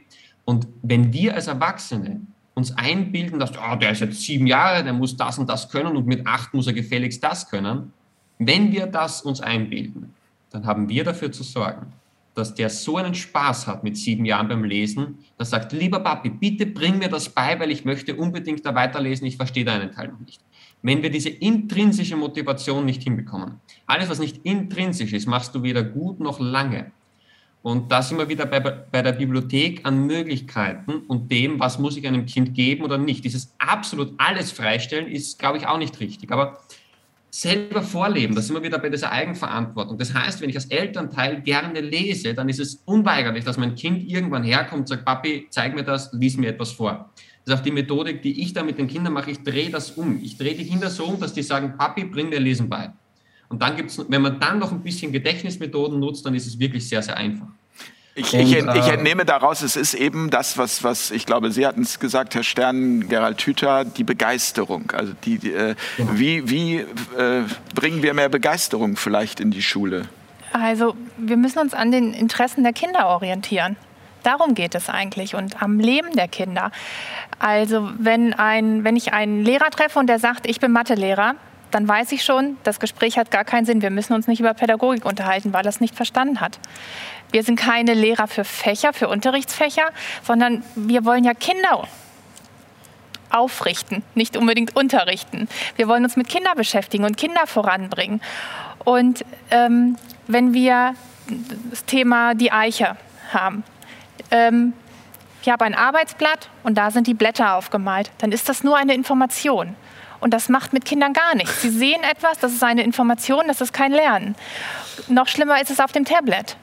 Das ist auch nur die Information. Aber wenn der Baum auf dem Schulweg steht und die Klasse geht hin und guckt sich diesen Baum an und fühlt den wenn Stamm. Wenn er haptisch ist, wenn man ihn äh, ertasten kann. Genau mit Kopf, Herz und Hand. Und, und wenn man die Blätter sich einmal äh, abzupft und anfasst und Eicheln sammelt, dann nimmt man diesen Baum wahr. Und jeden Tag wird das Kind dran vorbeigehen und wissen, ah, das ist die Eiche und das ist Lernen. Und darum geht es doch eigentlich. Und das, das bringt Kinder voran, wenn sie ihren Lebensraum erweitern, wenn sie die, die Bücherei besuchen. Was müssen wir Lesebücher haben, wo jedes Kind den gleichen Text lesen muss, wenn es doch eine Bücherei gibt, in die man gehen kann, um das Dorf, den Ort besser kennenzulernen und sich das auszusuchen, was, was passt was das Kind interessiert und was auch dem, dem Lernstand entspricht. Also wir haben ja die Klassen nach Alter ähm, einsortiert, die Kinder, und der Wissensstand ist aber so unterschiedlich. Die Fähigkeiten sind so weit auseinander. Wir haben bei der Einschulung Kinder, die sich noch nicht selbst die Strümpfe anziehen können. Und da sitzen Kinder, die schon lesen können, die sich das selbst beigebracht haben. Und wir können keinen Unterricht machen für alle Kinder gleichzeitig. Das funktioniert heute nicht mehr. Die Bedingungen sind einfach nicht mehr da. Und es gibt aber immer noch Lehrer, die sagen, ich bringe sie alle auf einen Stand. Bis zu den Herbstferien haben wir ein Niveau. Das, genau. Und dann können wir darüber reden, dass Kinder leiden. Das ist, das ist sogar Kindeswohlgefährdung. So weit möchte ich gehen. Das kann es nicht sein. Das ja, weil der Mensch Lernen. einfach unterschiedlich ist. Also jeder, also der eine lernt mit sieben Monaten laufen, der andere mit 16 Monaten Richtig. und trotzdem lernen beide Richtig. laufen. Aber bis zehn sollten sie es alle gelernt haben und wenn man da nicht drauf achtet, dann ja. hat man auch eine Fürsorgepflicht nicht gerecht geworden. Also das, das, das ist klar. Ne? Ja. Das, ich glaube, das Problem ist, dass wir ein bisschen balancieren müssen. Wir haben Tendenzen, wo wir das Kind vom System her denken und dann ist es totalitär. Ich finde es aber auch schwierig, das System vom Kind her zu denken, weil ich glaube, dass es eine Balance gibt zwischen einer individuellen Existenz und einer Verantwortung der Gemeinschaft mhm. gegenüber. Das Kind stellt mit Recht Ansprüche darauf, dass die Pädagogik der Individualität gerecht wird, dass sie dem Kind gerecht wird. Aber ich, auch an das Kind sind Ansprüche gestellt und zwar nicht, weil eine äh, Gesellschaft das konstruiert, sondern weil das Leben Herausforderungen stellt. Es gibt Lebensschritte, die wir uns nicht ausgesucht haben. Also nehmen wir erstmal die Lebensphasen, etwa das Eintreten in die Pubertät, das Entdeckung der Geschlechtlichkeit, mhm. das Übernehmen von politischer Verantwortung, das sich einstellen auf eine bestimmte Kultur, dass auch das sich abfinden mit der eigenen Sterblichkeit. Also bei Michel de Montaigne gibt es einen wunderschönen Satz, was Bildung ist und das ist das, das Leben, das Lernen, wie man richtig lebt, aber auch wie man richtig stirbt. Also auch die Ars Moriendi könnte ein Aspekt von Bildung sein. Das heißt, wir haben hier Themen, die den, die Ansprüche an den Menschen stellen. Das heißt, wenn wir nur vom Kinde her denken, vergessen wir das, was von der Welt her denken. Und deshalb versuche ich von da aus nochmal einen pädagogischen Sinn auch von, zur Fachlichkeit nochmal zu bringen, wenn ich darf. Ich glaube, man muss das gar nicht gegeneinander ausspielen. Das Ideale wäre doch, wenn ich ein Kind aufrichte, indem ich, indem ich ein Fach unterrichte. Denn in der Fachlichkeit, das sind, sind ja nicht nur beliebige Perspektiven, äh, die ausgewählt wurden. Also Glück ist schön, wenn es vorkommt. Nur irgendwann muss ich eine politische Entscheidung treffen oder auch meine Familie in bestimmten Rahmenbedingungen äh, retten. Und da muss ich mehr wissen, als was Glück ist. Das heißt, in jedem Fach ist kondensiert ein bestimmter Ausschnitt der Welt und in eine, eine bestimmte Weise der Begegnung mit diesem Ausschnitt. Also die naturwissenschaftlichen Fächer haben was anderes als die kulturspezifischen Fächer. Und all das sind eigentlich Tra Trainingsmöglichkeiten zum Wachstum und zur Vertiefung der Person. Und wenn ich diesen ganzen, das ganze Spektrum anbiete, dann habe ich ein, einen unglaublichen Regenbogen an Begegnungsmöglichkeiten, wie die Welt sich auffächert. Und wenn ich die gekannt habe, kann ich mein Segment dann später raussuchen. Aber es ist doch toll, dass ich die ganzen Facetten kennenlerne. Und das wäre für mich ein, ein pädagogischer Sinn von Fachlichkeit, wenn er nicht missbraucht wird in der Weise, wie er hier kritisiert wird. Ich kann mit allem, äh, was gesagt worden ist, zu der, sage ich mal, zum Technischen, kann ich absolut äh, einverstanden sein. Äh, ich sehe immer noch nicht, und das seit, sage ich mal, mehr als fünf Jahrzehnten, den Vorteil, äh, einen Menschen in eine Ecke zu drängen und diese Ecke als Kindheit zu umschreiben. Für mich ist diese Kindheit Teil des Problems und ein Widerspruch zur Lösung. Ich möchte von, diesem, von dieser Vorstellung der Kindheit weg. Es Was wäre der Alternativbegriff? Vielleicht der Alternativbegriff wäre die Vorstellung, dass der Mensch ein Subjekt ist von Anfang an oder wie Sie vorhin gesagt haben, ein Individuum. Das Person, heißt, Person? Eine Person von ja. mir aus. Und dass diese Person das zu dem Zeitpunkt entdeckt, der für sie richtig ist. Und das kann sowohl mit drei Jahren sein, Sie haben vorhin auch gesagt, mit, also es gibt Menschen, die in die Schule kommen und schon lesen und schreiben können. Es gibt aber Menschen, die diese Fähigkeit erst mit zwölf oder mit 15 und von mir aus mit 45. Was spricht denn dagegen, wenn wir Differentialrechnung erst mit 40 entdeckten, weil wir es dann brauchen, aber wir sind unvoreingenommen, wir sind offen, wir sind neugierig und wir brauchen es. Und deshalb erfahren wir es. Das Interessante ist, wenn wir mal den, den deutschen Raum verlassen und uns in Gegenden äh, bewegen, wo es keinen Schulanwesenheitszwang gibt, äh, sehen wir, dass da Menschen in der Lage sind, innerhalb von kürzester Zeit auf recht chaotischer Weise vieles zu entdecken, zu erfassen und das dann auch tatsächlich zu verstehen, was für sie zu dem Zeitpunkt wichtig ist.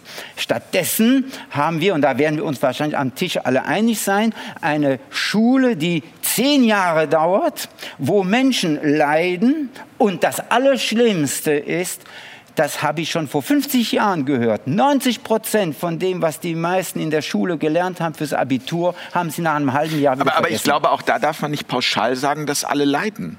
Also Nein. es gibt ja, Herr Burchardt ist ja das beste Beispiel. Nein, hat gesagt, ich sage nicht, dass alle leiden. Ich sage, dass einige leiden und zu diesen Leiden und dieses Leiden einige sind immer einige zu viel. Es, ist, es besteht kein Anlass dazu, dass überhaupt jemand leidet an einer Sache, die eigentlich gut sein könnte. Das heißt also, weshalb sagen wir nicht, wir richten uns nach dem Ja-Wunsch der Menschen und nicht nach der Nein-Aussage. Zu der Nein-Aussage möchte ich noch etwas hinzufügen. Wir glauben, dass eine Verweigerungshaltung sich in einem deutlichen Nein ausdrückt. Das kann ein Zehnjähriger, eine 15-Jährige zum Ausdruck bringen. Aber dieses Nein drückt sich auch aus mit Bauchschmerzen, mit Kopfschmerzen, mit allerlei sogenannten Anomalien, die dann von der Psychologie oder von der Sonderpädagogik, Psychosomatik, Psychosomatik irgendwie behandelt werden. Sie sind allesamt Formen, die darauf hinweisen, dass jemand sich nicht wohlfühlt. Und ich ich gebe nur einen kleinen Hinweis. Wir brauchen nur zu gucken, wie hoch die Zahlen der Medikamente der Medikamentenverkäufe sind für Menschen, die sich nicht wohlfühlen und die also dieses, ich sage jetzt mal, medikamentös oder medizinisch behandelt werden sollen. ADHS zum Beispiel. Ja, das wollte ich gerade nicht nennen. Aber ja, doch, also das ja, dürfen wir noch nennen. Das ist noch keine medizinische Fehlinformation. Nein, natürlich nicht. Aber das ist ein Beispiel unter den vielen, die es gibt, wo Menschen zum Ausdruck bringen, ich fühle mich da nicht wohl. Ich sage nicht, dass es alle sind. Es gibt ja Menschen, die sich mit dem autoritären Charakter äh, anfreunden können und von mir aus sollen sie dann auch sich da wohlfühlen und unterwerfen. Aber es gibt Menschen, die da eindeutig sagen, ich fühle mich da nicht wohl, ich will da nicht hin. Und das sind nicht wenige. Äh, es gibt eine Statistik, die doch eigentlich äh, zu denken geben könnte. Ich bin jetzt nicht ganz sicher, ein Viertel oder ein Fünftel, das weiß ich jetzt nicht mehr genau, ein Viertel oder ein Fünftel der im Jugendgefängnis einsitzenden jungen Menschen sitzen da wegen Vergehen gegen die Schulpflicht in Deutschland. Ich wiederhole, ein Viertel oder ein Fünftel der im Jugendgefängnis einsitzenden Menschen sitzen da wegen Vergehen gegen die Schulpflicht. Das ist eine horrende Zahl und das ist jetzt nur ein Beispiel für eine eine, für eine nicht akzeptierte Verweigerungshaltung. Wenn wir dazu noch diejenigen da, dazu nehmen, die wirklich Nein, konkret Nein sagen, oder diejenigen, die es auf versteckte Weise sagen, die morgens nicht wollen oder die weinen oder die Bauchschmerzen haben und so weiter und so fort, dann haben wir eine, eine nicht kleine Anzahl an Menschen, die gezwungen werden, völlig umsonst. Das bringt nichts. Wir können nicht die Welt entdecken, wenn wir gezwungen werden. Aber möglicherweise können wir es doch verbessern, indem wir zum Beispiel, so wie Herr Leppe, ähm, Methoden, äh, auch wenn Sie sagen, Sie haben die nicht selbst erdacht, aber wiederentdeckt oder in die breite Öffentlichkeit gebracht, so nenne ich es jetzt mal, äh, mit denen die Kinder wieder begeistert lernen. Aber nehmen wir ein anderes Beispiel. Äh, wir haben ein Gefängnis und jetzt beschließen wir, dass das Gefängnis nicht menschlich genug ist und jetzt äh, streichen wir die Gitterstäbe in Farbe und wir bringen neues Essen ins Gefängnis. Ist damit was geändert? Ich will damit nur sagen, das Reservat ist das Problem. Diese Vorstellung von Kindheit, von Menschen, die ab dem sechsten Lebensjahr irgendwo hinein. Warum? Warum das? Wir können umgekehrt sagen, wir haben eine Infrastruktur, die das bietet und wir geben es den Menschen in die Hand, sich zu bedienen. Und dann haben wir das Problem gelöst. Die Menschen werden schon wollen, weil es ein Kennzeichen der menschlichen Gattung, der menschlichen Natur ist, dass sie sich interessieren. Und niemand wird auf der Strecke bleiben, zumindest nicht in der jetzigen, nicht wie in der jetzigen Situation, wo wir eine horrende Zahl an Versagen produzieren. Es ist furchtbar, was im Moment passiert. Die Alternative ich zur schlechten Schule ist ja nicht. Gleich, Herr Leppel, Sie, äh, ja. Herr Burchardt einmal und dann kommen wir zu Ihnen. Die Alternative zur schlechten Schule ist für mich nicht die Schullosigkeit, sondern die gute Schule. Das wäre für mich der Gedanke. ähm, denn ich, ne, die, die, die, Argumente teile ich alle. Und Was ist schlecht und gut? Genau, schlecht sind die, genau die Verhältnisse, die hier beschrieben werden von Herrn Stern. Diese, diese, diese Verkrümmungen, die Verkrüppelung des Menschen, die Unterwerfung, die, der Autoritätsmissbrauch. Und da müssen wir auch ehrlich sein. Es gibt natürlich eine Kritik der pädagogischen Autorität seit den 70er Jahren, die nicht dazu geführt hat, dass sie abgeschafft wurde, sondern dass sie versteckt wurde in Verfahren. Auch eine verfahrenskontrollierende Schule, die etwa so Arbeitszettel-Ausfüllregime errichtet, Laufzettel, die abgehakt werden, die sich einem Produktionsprozess annähern, sind auch autoritäre Schulen, nur dass die, Schule, die Autorität nicht mehr fixierbar ist einen Lehrer mit dem Rohrstock, den kann ich hassen, den kann ich noch feststellen, wo aber die Macht ins Verfahren rutscht durch viele neue Lernmethoden, wo die Schule eigentlich einem Produktionsprozess, einem Projektarbeit, einer, einer Fabrik angeglichen wird. Also die strukturelle Gewalt oder Das was? ist strukturelle Gewalt, das ist, das ist sozusagen formalisierte Autorität. Ich gebe mal ein Beispiel, der Trainingsraum. Ich weiß nicht, ob das hier bekannt ist, das ist ein Ort, äh, das, das klingt so nach äh, Muckibude, ist aber eigentlich da, wo pädagogische Störungen verhandelt werden. Das heißt, wenn Kinder auffällig werden im Unterricht, könnte das ja ein Anlass sein eines Unbehagens, Angst, das zu einer pädagogischen Situation einlädt. Dass man sagt, pass mal auf, hier ist ein Problem in der Klasse, lass uns darüber reden. Aber Störungen stören ja die Maschine. Also wird das Kind, äh, sagt man dem Kind so die Anweisung, du hast dich entschieden, den Unterricht zu verlassen und in den Trainingsraum zu gehen. Dort sitzt ein Lehrer, der dem Kind ein Formular vorlegt, wo das Kind unterschreiben muss in einer vertragähnlichen Situation, wie es sich selbst korrigieren will, damit es besser funktioniert und bekommt dann daraufhin den, den Rückweg in, die, in, in das System. Das heißt, hier ist soziale Exklusion die Strafe. Wir haben unternehmerische Verfahren der, der Verfahrensrationalität, der sich noch nicht mal der Lehrer entziehen kann. Denn wenn der das nicht macht, brüllt die Klasse, der muss in den Trainingsraum. Das heißt, hier haben wir ganz softe, weich kommunizierende, verständnisvolle Lehrer. Wir haben aber ein knallhartes Gestänge von funktionalisierter Sozialumgebung, die tatsächlich Züge von Gefängnis trägt. Also es gibt ja verschiedene Modelle von Gefängnis, das wissen wir von, bei Foucault. Es gibt sehr explizite unterwerfende Gefängnisse, es gibt subtilere Gefängnisse. All das finde ich äußerst problematisch. Das ist die schlechte Schule. Die gute Schule, glaube ich, wäre ein Ort, der all das einlöst, was wir haben. Denn was ich, wo ich noch eine Antwort brauche, ist, äh, vieles von dem, was, was Sie mit Recht anmahnen, würde dazu führen, dass der Bildungsprozess allein an den Bedürfnissen des Einzelnen und seiner Begeisterungsfähigkeit hängt. Sie, würden, Sie haben immer das Nutzen. Wieso des Einzelnen? Ja, weil Sie ja sagen, wenn, ich, wenn der Lust hat und er es braucht, dann wird er Von das Lust lernen. ich nicht gesprochen. nee, oder sagen wir eine Veranlassung. Ich, ich wollte schon, das war überhaupt nicht ähm, abschätzig gemeint. Ähm, der Gedanke ist natürlich der, dass wir eben auch eine Verantwortung haben, dass unsere, unsere Kultur, Ja. Kultur Ja. auch bestimmte Aufgaben erfüllt, auf die so richtig keiner Lust hat. Äh, Und da wäre ja auch nochmal eine Verantwortung, dass wir sagen, also wir müssen auch Dinge lernen, die wir nicht unmittelbar brauchen können, damit wir uns politisch orientieren können. Und übrigens, dass wir die Sachen vergessen, das ist überhaupt kein Argument. Es geht ja nicht nur darum, dass wir bestimmte reproduzierbare Inhalte können, sondern dass wir Horizonte und Welthaltungen entwickeln, die uns selber eine Perspektive geben, uns das wieder anzueignen. Also ich kann vielleicht nicht mehr die binomischen Formeln, aber ich habe eine erogene Zone für Mathematik.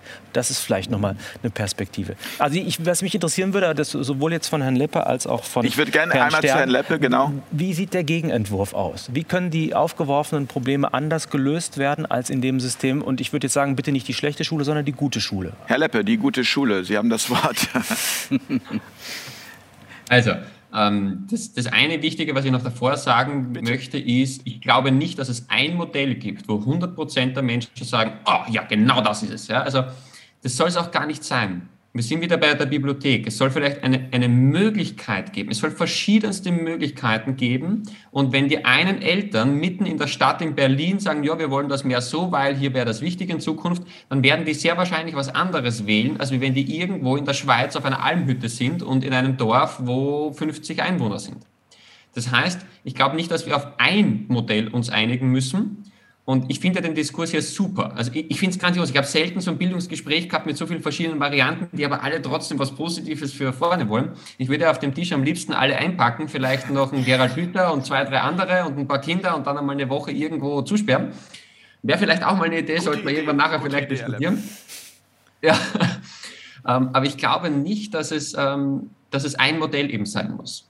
Und das, was ich auch jetzt mache, was heißt, ja, aber man färbt ja nur das Gefängnis um. Man, der Vorteil, wenn man ins Gefängnis kommt, man darf dort zumindest aufstehen, wenn man möchte. Ich kenne nämlich nur einen Ort, wo man das nicht darf und das ist nicht das Gefängnis. Ja. Wir wissen, wovon wir sprechen, sondern ähm, dass wir das freier gestalten können für die Menschen, indem wir als gewisse verschiedene Möglichkeiten darbieten, auch verschiedene Schulmodelle und die, die Menschen vor Ort sagen, oh ja, das passt. Und die Idee nämlich auch noch, ich mache ein Beispiel, wir nehmen 20 Prozent von meinen Ideen, 30 ähm, Prozent von Ideen von Gerald Hüther, 10 Prozent von Vera Birkenbiel und den Rest nehmen sich die Menschen aus ihren eigenen Gedanken vor Ort zusammen. Und das kann im nächsten Ort komplett anders aussehen, weil es auch andere Bedingungen gibt. Es gibt ein anderes Wetter, es gibt eine andere Wirtschaft rund um und um. Es gibt andere Menschen, die irgendwo was gestalten möchten. Da gibt es zum Beispiel mehr Sportler in dieser Gegend, also wird wahrscheinlich mehr Sport gemacht dort in der Schule. Und bei einem anderen ist mehr Musik, bei den anderen ist mehr Natur oder was auch immer.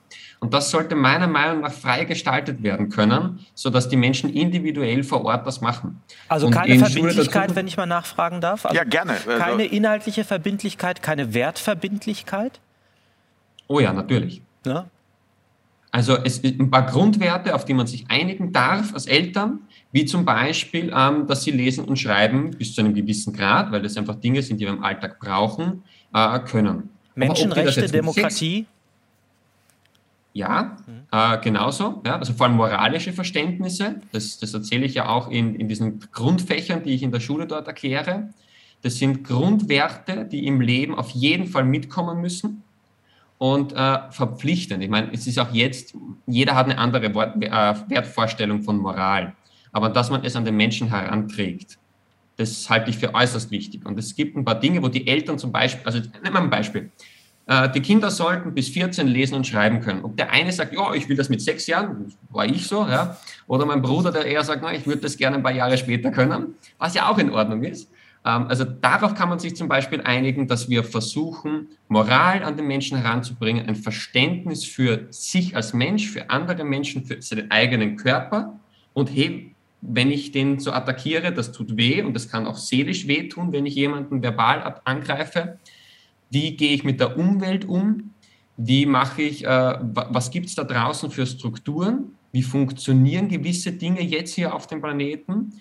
Aber die wichtigen Dinge, wo der Herr Steiner immer sagt, diese Freiheit, diese Begeisterungsfähigkeit, diese Offenheit für Neues, Anpassungsfähigkeit ist einer der wichtigsten Dinge, vor allem in unserer jetzigen Zeit, wie wir merken. Das, und was mein Vorteil war, ich habe von meinen Eltern immer gehört, du kannst, du bist, du wirst. Und ich wusste mit ein bisschen Technik und ich kann alles werden. Also man kann sagen, der ist nur Zauberer geworden, ja, aber liebe ich heiß. Und das brauchen wir bei den Kindern wieder. Und wenn die einen dann sagen, ja, wir wollen ein bisschen mehr in Mathe und die anderen, wir wollen ein bisschen mehr in Sport, das sind individuelle Dinge.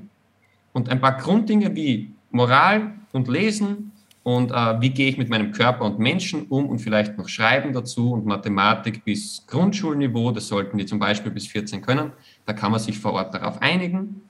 Und wenn dann aber einer wirklich sagt, nein, schreiben, also der ist angenommen ein Klaviergott und sagt aber, schreiben, ich will das jetzt noch nicht, warum muss ich ihn mit Zwang das reintrichtern? Also mein Cousin ist ein professioneller Pianist, der in ganz Europa auftritt, ist aber bis heute kein mathematisches Genie ja, und hat immer einen am Deckel bekommen, weil er geheißen hat, ja, Mathe, warum machst du nicht Mathe, warum machst du nicht Mathe? Er lebt, er liebt die Musik, er lebt für die Musik und das ist in Ordnung. Und er hat die Grunddinge wie, er kann lesen, er ist, in, er ist gebildet im allgemeinen Bereich, er interessiert sich für viele Dinge, die hat er alle in sich. Also warum muss ich ihn auf diesen einen Ding festnageln, das der nicht kann? Ich kann es ihm das Angebot geben, aber ich muss ihn nicht festnageln daran.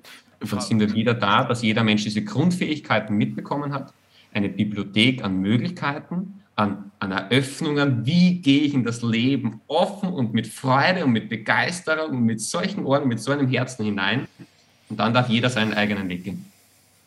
Frau Heltje, ähm, wenn Sie da jetzt so äh, zuhören äh, bei Herrn Leppe. Nun kam ja die Krise dazwischen. Ähm, ist die Krise da aus Ihrer Sicht eher eine Chance, dass das beschleunigt wird oder wirft uns das um Jahre zurück?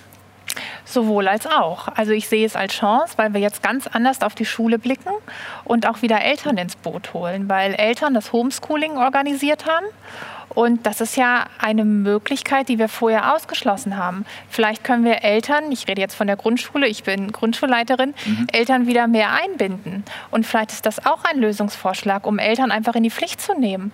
Ähm, zu hospitieren, dabei zu sein, zu unterstützen und dann können sie ihre Kinder vielleicht zu Hause auch ganz anders fordern. Sind die Eltern bereit dazu, ihrer Erfahrung nach, oder sind es immer nur ein paar, die sich das, ich sage jetzt mal in Anführungsstrichen, leisten können? Ich glaube, wenn wir sie auffordern, dann kommt der größte Teil der Eltern mindestens einmal in die Schule und hospitiert und ist dabei. Und ähm, es sind natürlich immer die gleichen. Es ist immer eine Handvoll Eltern, die, die sich aktiv zeigt. Aber wenn wir Schule einfach anders, anders leben, Demokratie ist vorhin gefallen. Wenn wir Eltern einfordern, von Eltern einfordern, dass sie mitbestimmen, dass sie daran teilnehmen, dass sie auch Entscheidungen treffen können, und nicht einfach nur in der Konferenz sitzen und abnicken. Ich glaube, dann würde sich auch etwas ändern. Und genauso müsste man Kinder ähm, das Wort geben und sie befragen, was sie denn eigentlich wollen. Herr Stern, Sie wollten noch was sagen? Ja, äh, mir ist etwas ganz wesentlich. Äh, ich finde, wir sollten nicht in Kategorien von Fächern denken weil es im Leben keine Fächer gibt, sondern weil die Menschen sich für etwas begeistern, was für sie gerade relevant ist. Aber das Allerwichtigste für mich ist, Kultur wird entweder gelebt oder sie findet nicht statt. Und wenn Kultur gelebt wird, und zwar nicht, von, nicht an einem bestimmten Ort, die man als Kulturstätten bezeichnet, sondern in uns, bei uns, wenn wir die Kultur sind und die Kultur leben, dann hat das natürlich eine ansteckende Wirkung auf unseren Nachwuchs. Ich bringe ein Beispiel. Es ist doch kein Zufall, äh, dass unsere Töchter und Söhne, äh, die hier in Deutschland aufwachsen, nicht Suaheli äh, entdecken, sondern Deutsch reden. Das heißt, hier, wenn Kultur stattfindet und deutsche Kultur, dann entdecken sie deutsche Kultur deutsche Sprache. Sie entdecken aber daneben vielleicht auch noch die türkische Sprache und noch vielleicht die anderen Sprachen, das ist egal. Aber diese Sprache will gelebt werden. So, und dieses Erleben von, äh, von Kultur steht aus meiner Sicht diametral entgegengesetzt der Vorstellung von Fächern. Denn der, der chaotische Mensch strukturiert sich selbst indem er etwas erfährt. Aber er kann nicht von außen strukturiert, also gestaltet oder geordnet werden, so dass man ihm sagt, jetzt äh, musst du, äh, jetzt sollst du äh, Buchstaben entdecken, jetzt musst du Zahlen entdecken. Ähm, ich habe kürzlich gehört, dass der, ich glaube, das hat ähm, ah, es fällt mir gerade an, also vor dem 10., 12. Lebensjahr sollte man sowieso nicht äh, mit Zahlen umgehen. Herr Leppe wird das vielleicht nicht bestätigen, aber das äh, oh doch. ist... Bitte? Oh doch. Ich, ich, bestätige das sehr wohl. Okay. Äh, und wenn man dort mit Zahlen umgehen muss, äh, dann gibt es Möglichkeiten, wie man das bildhaft und emotional macht, damit das Kind etwas verstehen kann. Sehr schön. Sehr da, da, da, kommen wir jetzt mhm. gleich nochmal zu. Wie gesagt, also. also das heißt also, hier findet, hier findet eine Annäherung statt, die dem Menschen gerecht wird. Dem Menschen als Subjekt in seiner jetzt, in seiner dann so seienden Situation. Und das ist mir ganz zentral. Ich möchte noch eine Sache Gerne. ergänzen. Also ich finde es gut, wenn wir Kindern ein breit gefächertes Wissen anbieten, aber wir haben noch gar nicht über die Leistungsbewertung gesprochen. Das stimmt. Und äh, dann wird es schwierig, ja. wenn Kinder beurteilt werden in Musik, in Kreativität, in Sport. Und dann haben wir leider oft die Situation, dass aus dieser Bewertung eine Entwertung wird, weil nicht jedes Kind alles kann. Das bringt die Natur ja nun mal so mit sich und das ist auch völlig in Ordnung. Und trotzdem geben wir ihnen eine Note, ähm, die ihnen dann vielleicht gar nicht gerecht wird. Ich würde die Fächer gerne noch mal verteidigen. Ja. Es gibt den schönen Satz, dass unser Verhältnis zur Geschichte eigentlich dem gleicht, dass wir Zwerge auf den Schultern eines Riesen sind. Das heißt, es gibt äh, kulturelle Errungenschaften der Welterschließung, des Verstehens, der Durchdringung, auch des Aufbauens von Facetten, die wir nicht aus eigener Kraft leisten, sondern die wir geschenkt bekommen von unseren Vorfahren. Ja. Und ich würde sagen, dass die Fächerlogik tatsächlich selber auch ein solches Geschenk ist, weil eine, es eine andere Weise auf die Welt einzugehen ist, wie ich es gerade beschrieben habe, die mir die Errungenschaften der Generationen vor mir zugänglich macht. Also die, die Entdeckung der Atommodelle, das, das, das Prinzip des Beobachtens, äh, die, die, das Mikroskopieren, vieles andere mehr äh, unterscheidet sich jetzt tatsächlich im, im naturwissenschaftlichen Fächerbereich, im Gegenstandsbereich wie im Methodenbereich jetzt von den geisteswissenschaftlichen Fächern, den sprachlichen Fächern und so weiter und so weiter. Insofern würde ich erst mal sagen, ist da ein Reichtum, der mir da angeboten wird, den ich ungern ausschlagen würde und auch wenn ich ihn verfallen lasse, den der Einzelne aus eigener Kraft nicht wieder zustande bekommt. Worüber ich gerne diskutieren möchte, ist, welche Fächer es sind und zu welchem Lebensalter diese Fächer überhaupt eine Rolle spielen ob sie von der Wissenschaftlichkeit her gedacht sind, sondern von der Lebenswelt des Kindes. Man kann also in der Grundschule Heimatkunde machen, dann habe ich den, den Lebensraum des Kindes als Erkenntnisraum oder ich kann sowas wie eine Ableitung von Kinderuniversität und Geografie machen, was eine völlige Entfremdung des kindlichen Weltzugangs mhm. macht. Dass das eine hinterher in das andere münden darf und vielleicht sogar sollte, das halte ich für notwendig. Mhm. Aber ich würde nicht die, das Fächerprinzip insgesamt in Frage stellen, sondern ich würde nach einem pädagogischen Sinn der Auffächerung fragen. Kommen wir zu Leistungsbewertung, wenn ich das so Ja, ja, auf jeden ja? Fall. Das hätte ich Sie jetzt gefragt, genau. weil das finde ich, das hat Frau genau. hier eingebracht, das finde ich einen ganz wichtigen genau. Aspekt. Genau. Also, ähm, es gibt eine sehr plausible Schulkritik, die vor allem die Selektionsfunktion der Schule betont. Dass es also darum geht, den Wert der Menschen an seiner Brauchbarkeit für bestimmte Aufgaben festzumachen. Und in dem Zusammenhang ist natürlich diese, diese Note, von der wir sagen, wir benoten deine Leistung, wir benoten nicht deine Person, was natürlich eine große Lüge ist, weil das Kind diese, diese Note mit ihrer Person identifiziert und dann irgendwie auch das Gefühl hat, dass es, dass es weniger wert ist als andere. Das ist etwas, was gegen dieses Regime spricht und das wissen wir eben auch aus den soziologischen Analysen, welche Folgen das nach sich zieht. Ich versuche jetzt, mich jetzt trotzdem mal stark zu machen. Also ist wirklich meine Aufgabe, das ein bisschen gegen den Strich zu bürsten. Gerade das Leistungsprinzip kann man ja auch äh, so verstehen, dass man sagt, ich bewähre mich an einer Aufgabe und ich bewähre mich vor anderen und ich bewähre mich für etwas. Das heißt, die Hürden, die die Schule mir präsentiert, sind ja Einübungen in die Hürden, die mir das Leben aufstellen wird. Und äh, es gibt diesen bösen Satz, die Schule ist kein Ponyhof. Ich finde, es gibt kaum einen grausamen Ort als den Ponyhof. Weil also nicht nur, dass da, ja, oder? Die, dass die Mädchen da miteinander unglaublich fies umgehen, aber so ein, ein Pony, äh, das tut eigentlich nur das, was es soll, wenn ich auch wirklich beherrsche, was ich von ihm will. Und da kann ich in der Schule kann ich mit einem geheuchelten Lob viel durch zudecken. Hast du aber ganz toll gemacht. Ja, mhm. schreckliches Bild, mhm. ganz, ja, hast du aber mhm. ganz toll gemacht. Das Pony gibt dem Kind die ehrlichste Rückmeldung, denn wenn das Kind es sich auf das Reiten versteht und das, das Pferd anständig behandelt, dann wird es sich bewegen. Wenn das Kind irgendetwas Albernes macht, wird es an dieser Aufgabe scheitern. Und insofern gibt es auch Aufgaben, die vom Leben konstruiert werden. Und die mhm. schulischen Aufgaben könnten diesen Charakter haben. Und zwar nicht in dem Sinne, dass sie die Menschen abqualifizieren, sondern dass sie die Menschen stark machen, dass sie sich so trainieren, dass sie diese Aufgaben bewältigen. Und in dem Zusammenhang halte ich eine Rückmeldung von, wie gut du das kannst, nicht im Sinne einer Abwertung, sondern im Sinne einer Einladung ins Wachstum halte ich auch für sinnvoll. Auch da würde ich wieder den pädagogischen Wert dagegen sehen, dass das de facto momentan ganz anders läuft. Da bin ich natürlich auch dabei. Aber wenn ich Sie richtig verstehe, es geht nur mit einer Pflicht. Wie mit einer Pflicht? Äh, naja, mit einer Pflicht zum Beispiel auch der Bewertung, also äh, der Pflicht in die Schule zu gehen, dort bewertet zu werden. Ja, ich sage nochmal, ich, ich, ich führe den Gedanken noch weiter. Diese Pflicht ist für mich pädagogisch nicht notwendig, sie ist aber für mich gesellschaftlich notwendig. Das heißt, ich, ich, ich habe eine Hürde aufgebaut, die Menschen nehmen müssen, damit sie am Straßenverkehr teilnehmen können. Ich kann nicht sagen, immer du meinst das total lieb und du fährst total kreativ Auto, sondern ich möchte eigentlich, dass die Person die Verkehrsregeln beherrscht und das Fahrzeug beherrscht und den ethischen Hintergrund hat, äh, teilzunehmen am, am sozialen Leben. Das Gleiche möchte ich tatsächlich, wenn mich ein Anwalt verteidige, dann möchte, verteidigt, dann möchte ich, dass er sich Recht versteht. Und wenn ein Arzt mich operiert, möchte ich, dass der sein Fach beherrscht und das nötige Ethos hat. Deshalb, ich brauche also Qualitätskriterien, die ich an Menschen anlege, um sie für bestimmte Aufgaben äh, für zulässig und qualifiziert zu erachten.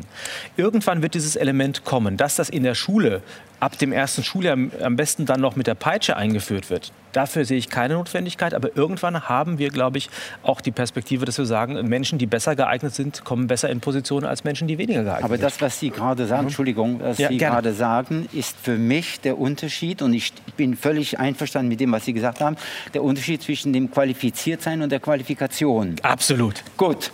Da bin ich dabei. Mhm. Das Problem ja. ist allerdings, dass die Schule nicht etwa das Qualifiziertsein fördert, sondern nur die Qualifikation erteilt, die jetzige Schule. Und das ist deprimierend. Das ist nämlich defizitorientiert.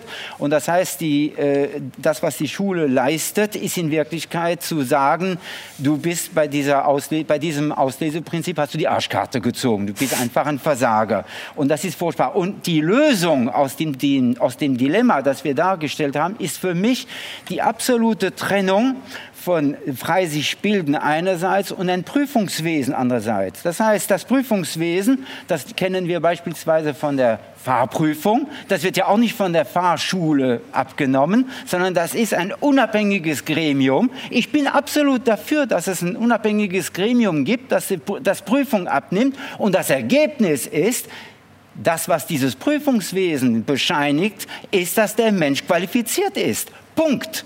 Das heißt, da brauchen wir den ganzen Schmur nicht. Wir brauchen nicht so wissen, woher der kommt, wo er was erfahren hat, von welchem Lehrer er will, ob er dieses Buch und nein, er soll nur beweisen über die Prüfung, dass er das beherrscht. Mehr brauchen wir nicht. Und das ist unabhängig von seinem Alter, von seinem Jungsein, von seiner, von seiner Herkunft. Wunderbar, alles wunderbar. Herr Leppe, ganz kurz einmal, ich würde einmal ganz kurz, dann Frau Held hier wieder, aber Herr Leppe, ähm, das Thema Bewertung, Noten, wie sind Ihre. Ich, ich, ich brauche da nichts dazu sagen, ich gehe mit dem Herrn Stern vollkommen überein. Vor allem in den ersten Jahren gehört es meiner Meinung nach komplett raus. Also die ersten vier Jahre jemandem eine Note aufzudrücken mit deine Zeichnung ist besser als die von dem da drüben.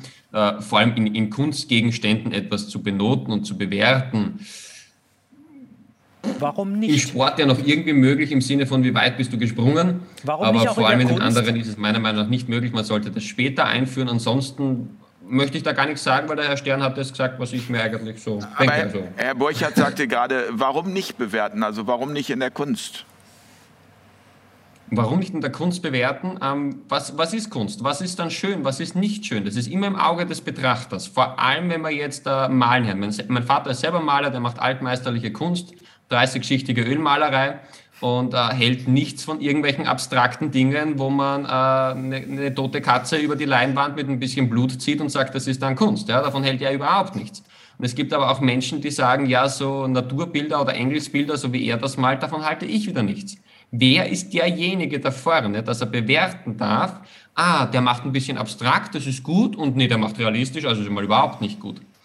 Also das, das kann man in meinen Augen in der Kunst nicht. Ich kann eine Meinung dazu abgeben im Sinne von, das gefällt mir, du hast die Töne gut getroffen, ähm, das kommt sehr nahe an das Original heran und aus meiner Erfahrung ist das so, aber eine wirkliche Bewertung mit Stempel, hier, so ist es, sehe ich in dem Beispiel schwierig. Und wenn, sollten wir es möglichst spät machen, damit die Kinder nicht gleich sich einkategorisieren. Weshalb ich darauf insistiere, aber jetzt ist, glaube ich, erstmal... Ja, genau. ich glaube, es geht um wahrhafte Rückmeldung. Ja. Also wenn ich jetzt Matheunterricht nehme, dann ist der erste Step vielleicht die Zahlen bis 20. Und das kann ich Kindern zeigen. Dann kann ich ihnen sagen, das ist der Weg und da ähm, kommst du irgendwann hin. Und im Moment bist du an dieser Stelle. Und das ist völlig in Ordnung, weil ich den Kindern sagen kann, du kannst die Zahlen schon bis fünf, die kannst du alle schreiben, du kannst damit rechnen und irgendwann bist du da. Und es kann jede, jedes Kind kann damit gut leben. Mhm. Ich finde das aber finde das ein schönes Wort Rückmeldung. Also wenn wir das Wort Bewertung durch das Wort Rückmeldung ersetzen. Weil ich kann das nur von meinen Kindern sagen, dass sie dann eher enttäuscht sind, wenn sie keine Rückmeldung bekommen.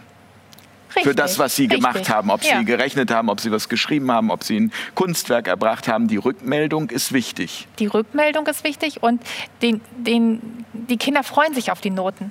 Wenn sie die erste Note bekommen, da ist vorher eine ganz große Begeisterung. Endlich kriege ich meine Note. Und wenn es dann keine gute ist, dann fallen sie so tief und das, das tut mir so in der Seele weh.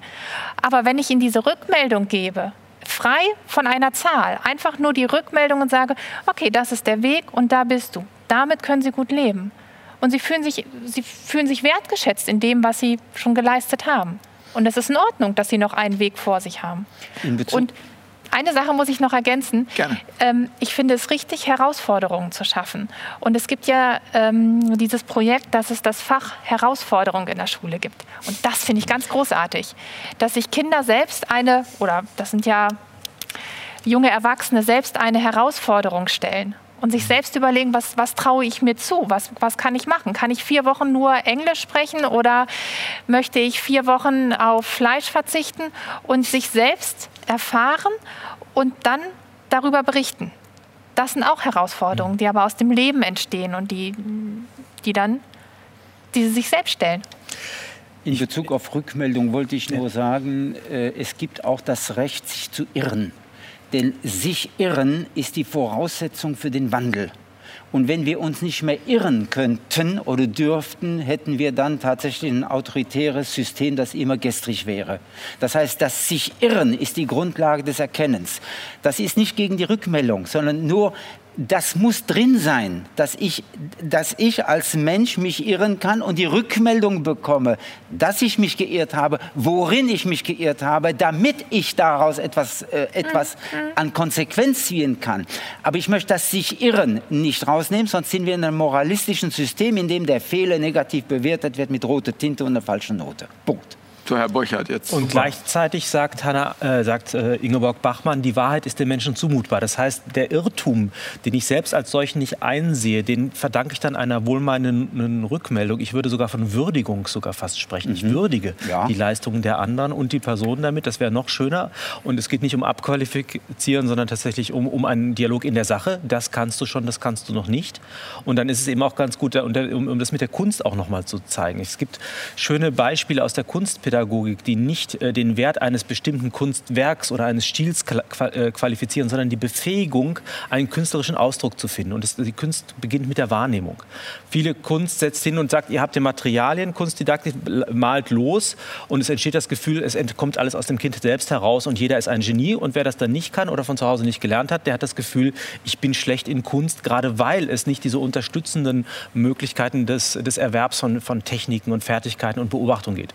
Wenn man anfängt mit einer guten Wahrnehmungsschulung, wie sind eigentlich Linienführungen, wie übersetze ich ein dreidimensionales Objekt in, in, äh, auf, aufs Papier, was ist Perspektive, wie mische ich Farben an, wie mache ich einen Strich, das sind alles Techniken, die ich lerne. Und das ist keine Unterwerfung von Kreativität, sondern eine Ermöglichung von Kreativität, weil nämlich dieses Beherrschen dieser Ausdrucksmittel ja gerade den persönlichen Stil hervorbringt und nicht unterminiert. Also gerade die Waldorf-Pädagogik, das ist ja auch ihr, ihr Metier, äh, hat ja eine eher autoritäre Art sogar der Kunstdidaktik, von der aber die Kinder durchaus profitieren. Eine Sache möchte ich noch kurz ergänzen. Wenn ein Kind weiß, was es gut kann, wenn es seine Stärken kennt, dann kann es auch gut damit leben, wenn ich sage, naja, das Zeichnen ist jetzt nicht deine Stärke. Dann ist es in Ordnung. Ich glaube, so würden Sie das aber noch nicht mal sagen, sondern Sie würden sagen, dieses Bild ist nicht so gelungen und du kannst daran arbeiten, oder? Sie würden nicht Ich- sagen, das ich Zeichnen ist glaub- nicht deine Stärke. Ich glaube, das können Kinder auch gut vertragen. Und manchmal muss es auch direkt sein. Echt? Manchmal muss das auch ganz direkt und ganz klar sein. Damit können, wenn sie Ehrlichkeit sehen, dann, dann können Kinder damit gut Aber leben. damit ist doch auch wieder viel vorweggenommen, wenn ich sage, das ist nicht deine Stärke. Also das, das wäre mir schon als Satz zu hart, weil es die Person qualifiziert in ihren Möglichkeiten und nicht das jeweilige, was es gebracht hat. Also man kann das, ich weiß genau, wie Sie es meinen, das ist mal so ein Scherz, dass man sagt, naja, das war jetzt nicht so dolle Ja, oder so, genau. ja. Und entscheidend ist immer, dass wir, dass wir abkoppeln den Wert von der Person von dem, was, was sie als Leistung und Funktion gezeigt hat in einem System. System. Das ist der entscheidende Punkt, denn das Ziel ist die, äh, nicht die Qualifikation, sondern das Qualifiziertsein. Da sind wir uns auch einig. Und all das, was dem entgegensteht, das müssen wir pädagogisch kritisieren. Das käme in dem, was wir als gute Schule uns vorstellen, sicherlich nicht vor. Also mir hat man immer gesagt, du kannst nicht rechnen, du kannst nicht rechnen, du kannst nicht rechnen. Das habe ich in meinem Leben so oft gehört, dass ich nicht rechnen kann, dass ich auch ta tatsächlich in Mathe am Ende eine 5 minus hatte. Also mein Abi, äh, ich glaube, man brauchte 100 Punkte im Leistungskursbereich und ich habe genau 100 erreicht. Das war also wirklich haarscharf und äh, bis zum Schluss hieß es, äh, Jens Lehrich kann nicht rechnen. Ich kann aber erstaunlicherweise ganz gut Kopf rechnen, das konnte ich immer. Das spielte einfach nur in der Schule so keine Rolle, aber Kopfrechnen, Ich bin zum Beispiel auch jemand, der gut schätzen kann. Wenn ich einkaufen gehe, mache ich immer das Spiel, dass ich die Sachen auf das Band lege und schätze, wie viel am Ende zusammenkommt. Und also ich würde sagen, in 95 Prozent der Fälle, bis auf 4, 5 Euro genau schätze ich, was da auf dem Band liegt. Also das heißt, ist eine Fähigkeit, aber in, zu meiner Schulzeit war das erdrückend. Also wegen Mathematik, wie viel Magenschmerzen ich hatte, wie viele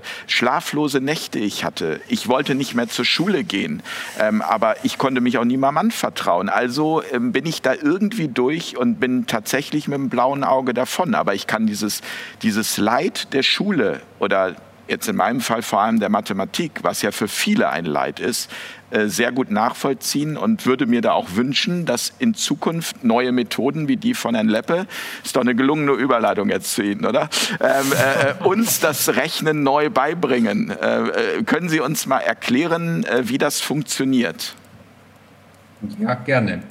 Ähm, ab ein Satz zu dem vorigen, das, also ob wir dann jetzt sagen, das ist dir nicht so gut gelungen oder ist nicht ein, das, da sind wir in der Luxusproblem-Thema drinnen. Also das ist, wenn wir die anderen Punkte alle hinkriegen und da so, ja, und wie spreche ich dieses Wort aus, ist dann schon fast ein Luxusproblem, zumindest in meinen Augen. Zum Thema Mathe-Überleitung. Ähm, das Erste, was der Herr Stern vorher auch gemeint hat, ist, wie früh fange ich an bei jemandem? Ja, weil Mathe ist etwas, es gibt so in der Natur nicht, die lernen alle laufen, die lernen alle sprechen, aber das ist eine Kulturleistung, genauso wie Leben und äh, Lesen und Musizieren eine Kulturleistung ist. Das heißt, ähm, ich würde einmal als Erster herangehen, den Menschen an Zahlen heranzuführen. Das heißt, ich mache Bilder mit Zahlenkombinationen. Wenn ich einem Achtjährigen sage 74, das erzeugt in seinem Kopf nichts. Wenn ich jetzt sage fünf oder neun, das sind noch so Dinge, da kann ich noch was greifen, weil so viele Finger habe ich, deswegen geht es bis zehn und deswegen ist dieser zehner Überschritt für die meisten ja auch so eine Katastrophe. Äh, das heißt, ich versuche dann einmal etwas zu zeigen, vor allem den kreativen Menschen, die mit einer Zahl nichts anfangen können, mit einer logischen Zahl, dass die das auf jeden Fall mit den Gehirnhälften da verbunden bekommen. Das ist einmal das allererste. Und dann die, die zwei wichtigsten Schritte, vor allem mit der Mathematik, ist, ich muss Angst und ich muss Druck irgendwie rausbekommen aus den Menschen. Und wenn wir jetzt das klassische Beispiel aus dem Einmal-Eins nehmen, ähm, das heißt, Sie haben wahrscheinlich angefangen mit der Einserreihe, die war sehr wahrscheinlich kein Problem, weil sonst war das Problem woanders. Ja. Dann die, die Zweierreihe ist wahrscheinlich auch sehr gut gegangen. Dann ist die Dreierreihe gekommen und vor allem bei diesem 3x7, 3x8, 3x9, da gibt es ja die ersten kleinen Stolperer. Man sieht dann so im Augenwinkel, um Gottes Willen, da gibt es eine 7, eine 8 und sogar eine 9er-Reihe und kriegt innerlich schon die Krise, weil ich habe ja gerade bei der Dreierreihe Probleme und das ist ja viel, viel mehr. Und dann entsteht Angst. Und aus der rauszukommen, äh, gibt es verschiedene Möglichkeiten. Wenn ich zum Beispiel in der Klasse und ich beginne im einmal eins, mache ich Einserreihe, Zweierreihe, das heißt, die Kinder sind im Erfolg. Ah, ich habe ja, das war cool, das habe ich gekonnt, das ist kein Problem. Vorher ein bisschen umgehen mit Zahlen. Und dann gehe ich direkt weiter und sage, ja, wir hupfen zur Zehnerreihe. Warum? Weil die ist auch kein Problem. Aber das ist eine hohe Reihe. Das heißt, für das Kind ist das etwas Schwieriges in der Theorie und die merken, hey, Moment mal, dieser war auch kein Problem. Und dann grinse ich in die Klasse hinein und sage, wer möchte jetzt den Zaubertrick, das darf vor allem ich extra sagen, für die Neuner-Reihe kennenlernen und no äh, Zaubertrick in einer Klasse mit Begeisterung reingesprochen, dass die Nein schreien, da muss man sich schon sehr dämlich anstellen. Und äh, wollen wir es durchmachen? Ja, gerne. Ja, ja, wir sind alle ganz okay. gespannt. Also. Wir versuchen das jetzt einmal so vor der Kamera. Äh, ich schaue, dass ich das mit dem Mikro so irgendwie hinkriege. Ja. Ähm, darf ich Sie, Herr Lehrich, dass Sie mitmachen? Ja, gerne. Ja, ja, ja. Hände einfach mal so vor sich hinhalten. Ja. ja? Wir dürfen alle mitmachen, oder? Kurz, ja. ja. ich darf jetzt kurz mit dir reden wie mit so einem kleinen Kind, okay? Ja, gerne. Ja. Gut, also lieber Jens, ja, also das mit der Zehnerreihe, das hat ja wirklich toll geklappt, dass ich gratuliere dir. Schau mal, der Einser, die Zweier, du hast schon drei Reihen von zehn weg, also du bist ja echt super. Ähm, jetzt zum Zaubertrick für die Neunerreihe und das ist die schwierigste. Also ich kann es dir sagen, aus allen anderen Schulen, die haben alle Angst teilweise vor der Neunerreihe. Mit dem Zaubertrick wirst du sehen, wie einfach das ist. Also lieber Jens, womit möchtest du neun multiplizieren? Neun mal? Drei. Zu drei kannst du schon zählen, oder? Mhm. Normal würde ich jetzt an den Fingern da mitzählen bei dir. Also dann machen wir das mal gemeinsam von links. So sieht man das irgendwo so in der Kamera. Na, bei mir ja, nicht, ja, ein bisschen, ja, aber. Machen wir das bei dir, ja? Also du zählst von links, ja? Ja. So zum dritten Finger, das heißt so eins, zwei, drei und ja. den dritten klappst du ein. Okay. Nur den dritten von links. genau. Und jetzt den den habe ich sonst bei der Mathematik immer benutzt, den Mittelfinger. Ja, ja. ja. Und jetzt zähl mal bitte rechts vom eingeklappten Finger, das zeige ich normal dann real ja. mit. Wie viele Finger hast du da über? Äh, da habe ich über 1, 2, 3, 4, 5, 6, 7. Genau, und auf der anderen Seite vom eingeklappten Finger? Zwei. Genau, also lernen wir 9 mal 3, wir sind im dritten Finger, ist 7 und 20. Ja so wie es hier auf den Fingern steht. Da steht ein 7 da steht ein 2 das kann man eins zu eins so hinschreiben. Okay, das ist ja krass. Ja, und jetzt mach mal, äh, also nicht, 9 mal 9 bitte. Ja. Also zählt von links, vom Daumen beginnen zum neunten Finger. Ja. Genau, das heißt, wir haben auf der einen jetzt einen Finger noch über, das ist der Daumen, auf der anderen Seite 8, also lernen wir 9 mal 9 ist 81. Spannend. Und da kriegt man dann die ersten Kinderaugen wie so, oh, Moment, das, oh, das war schon immer da, cool. Und dann rennen die um dumm und rennen heim zum Papa und sagen, Papa, Papa, schau mal, was ich da kann. Und damit haben wir auch das, Problem, ja, die sollen ja nicht mit den Fingern rechnen weg, weil nach ein, zwei Wochen haben die das Intus. Weil wenn ich ja. jemandem anderen etwas beibringen kann, habe ich es kapiert. Und äh, dann frage ich so nach einigen Minuten, wenn die so ein bisschen mit dem Spielen fertig sind und es alle kapiert haben, möchte er den Trick für die Achterei kennenlernen? Boom, los geht's. Und nach der Sieben und nach der Sechserei fragen die mich vollkommen von selbst. Und somit äh, wecke ich einfach nur das Intrinsische, dass sie dann zu mir kommen. Sie gehen von Erfolg zu Erfolg. Sie können es notfalls ähm, nachprobieren. Das heißt, ich kann es immer an mir selber nachtesten. Das hat was mit meinem Körper zu tun. Und ich habe noch einen tollen Vorteil. Jetzt bin ich bei der ersten Prüfung ein bisschen nervös. Und mir fällt etwas nicht ein. Was habe ich denn immer dabei? Die Finger. Und was will denn der Lehrer sagen? Gib die Finger weg. Wenn er das sagt, dann, dann mach's unterm Tisch. Ja, dann wird er sagen, ja, du Jens, zeig mir mal deinen Schummel. Und du kannst sagen, hab nix. Ja. Es, es, ist ein Backup. Ja. Das ist wie der Schummler, den man sich einsteckt und dann doch nicht nutzt. Und dann, dann mache ich auch bei der, bei der Fünferreihe, das ist jetzt, da bräuchte ich jetzt einen Flipchart dafür, äh, ein Extrembeispiel. Ich schreibe denen eine 20-stellige Zahl auf und sage, jetzt rechnen wir die mal fünf. Dann schauen die komisch. Ja, aber wir können gerade jetzt 6 mal 5 rechnen. Wir sollen das so eine Zahl mal 5 rechnen. Das können die Lehrer meistens nicht schnell. Und äh, da picke ich mir auch aus dem Trauma der Kinder, dann frage ich immer in der Klasse, wer ist der oder die schlechteste in Mathe? Da verschwindet immer ein Kind so unterm Tisch. Wahrscheinlich gehen wir wieder zum Sie zurück, wahrscheinlich Sie früher. Ja? Also der Untertisch, oh, um Gottes Willen. Und dann hole ich das vor, weil da ist was passiert. Das heißt ja nicht, dass das Kind nicht Mathematik versteht. Da ist meistens nur was Unangenehmes passiert. Und dann muss ich das Kind leider kurz wieder reinholen und stellen Sie mal vor, Sie wären jetzt wieder sieben Jahre alt und ich hole Sie vor der ganzen Klasse vor die Tafel mit so ganz was Schwierigem. Da sieht man meistens so hm, Panik. Da fängt der Magen an zu grummeln, ja. Genau, und jetzt habe ich den, den kleinen Jungen in der Situation und dann grinse ich den an, aus vollem Gesicht und sage, komm mal mit, ich zeige dir kurz was. Ja, das ist richtig lächeln. Und wir gehen fünf Minuten vor die Klasse. Nach fünf Minuten kommen wieder rein, das kleine Kind grinst auch, so wie ich. Also beide, beide, beide Ohren. Und äh, dann sage ich einem der Kinder in der Klasse, schreib die größte Zahl auf die Tafel, die du kennst. Und, das, und wenn die nicht größer ist als zwei oder drei stehen, sage ich, mach weiter, mach weiter, mach weiter, bis da wirklich eine riesen lange Zahl über die ganze Tafel steht und sagt, und jetzt rechne die mal fünf. Und dann frage ich natürlich, wer kann das? Und dann merken alle, Moment mal, nein. Und dann frage ich den oder die Lehrerin und sage, kannst du das mal schnell rechnen? Die schauen mich auch so komisch an. Das brauche ich ewig und untereinander und das geht sich nicht aus. Und ich mache die Zahl extra so lange, weil der Lehrer Taschenrechner schafft nur neun Stellen. Okay. Und dann grinse ich, in dem Fall, beim einer der letzten Beispiel war es ein kleines Mädchen, dann grinse ich die Kleine an, drücke die Kreide in die Hand und sage, kannst du das? Ja, kann ich. Und die rechnet das dann in, in einer absoluten Schnelle das Ding darunter und die setzt sich mit solchen Schultern wieder auf den Platz zurück und sie hat gerade etwas gekonnt, was in ihrem Kopf die Mathelehrerin in der Geschwindigkeit nicht schafft. Und ihre ganze Klasse schaut, als hätte sie einen Schlaganfall erlitten. Für die Kleine ist Mathematik auf einmal gerettet. Muss jemand eine 20-stellige Zahl multiplizieren können? Nein, ist nicht wichtig. Aber wenn das kleine Kind, das vorher geglaubt hat, ah, ich bin zu blöd und ich kann Mathematik nicht, das hinbringt in der kurzen Zeit, dann ist dieser Gedanke, ich bin zu blöd und es liegt an mir, bei den allermeisten weg. Und da kann ich dann Stück für Stück wieder drauf aufbauen. Und darf ich dann eine Werbung für etwas Kostenloses machen? Ja, natürlich. Ich glaube, es gibt irgendwie über 160 Videos von Ihnen auch im Internet, die man kostenlos anschauen kann. Genau, einfach auf die, die Webseite wir sind frei.com, alles zusammen. Ja. Dort auf Kurse und dort erkläre ich das auch und wie die Japaner rechnen mit diesen Kreuzrechnungen und ist alles x-fach erklärt, weil wenn ich, ich kann auch alle Beispiele jetzt durchgehen, aber dann geht irgendwann die Sonne wieder auf. Frau Heltier, warum steht das nicht im Lehrplan? Ist das, ist das bekannt? War das vorher auch schon bekannt, dass es das gibt? Es, es gibt diese Tricks, aber Wenn ich einem Kind das einmal eins beibringe, dann haben wir in der Klasse viele Kinder, die noch keinen Zahlenaufbau haben die erstmal verstehen ja, gesagt, müssen. Den macht, man, den macht man vorher. Ja. Genau.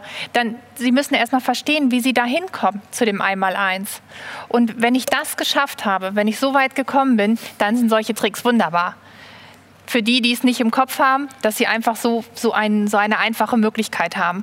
Und das, das macht dann ja auch Spaß, das ist Freude. Aber es wäre der zweite Schritt. Apropos, ja?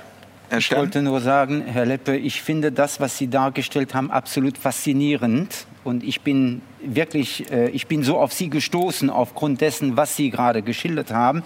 Ich finde das von der, ich darf mal sagen, von der Methodik ganz wunderbar. Womit ich aber nicht einverstanden bin, leider, sind die Schlussfolgerungen, dass Sie dann diese so wunderbare diese, diesen wunderbaren Ansatz dann in die Schule bringen wollen. Da frage ich mich einfach, ist das nicht die Quadratur des Kreises? Ich sage das deshalb so, weil zumindest in Deutschland das gesamte Schulwesen, Artikel 7 des Grundgesetzes, unter der Aufsicht des Staates steht. Das heißt, wir haben eine staatlich regierte Schule und der Begriff Schule wird mit, mit fünf kleinen nebensächlichen Ausnahmen immer staatlich reguliert, immer staatlich regiert und immer so sein, wie es jetzt ist. Das heißt, es ist kein Zufall, dass es den von Ihnen genannten heimlichen Lehrplan gibt. Der ist ja gewollt. Ich sage lieber den unheimlichen Lehrplan, aber das ist mhm. egal. So, das heißt also, die Methode finde ich ganz wunderbar.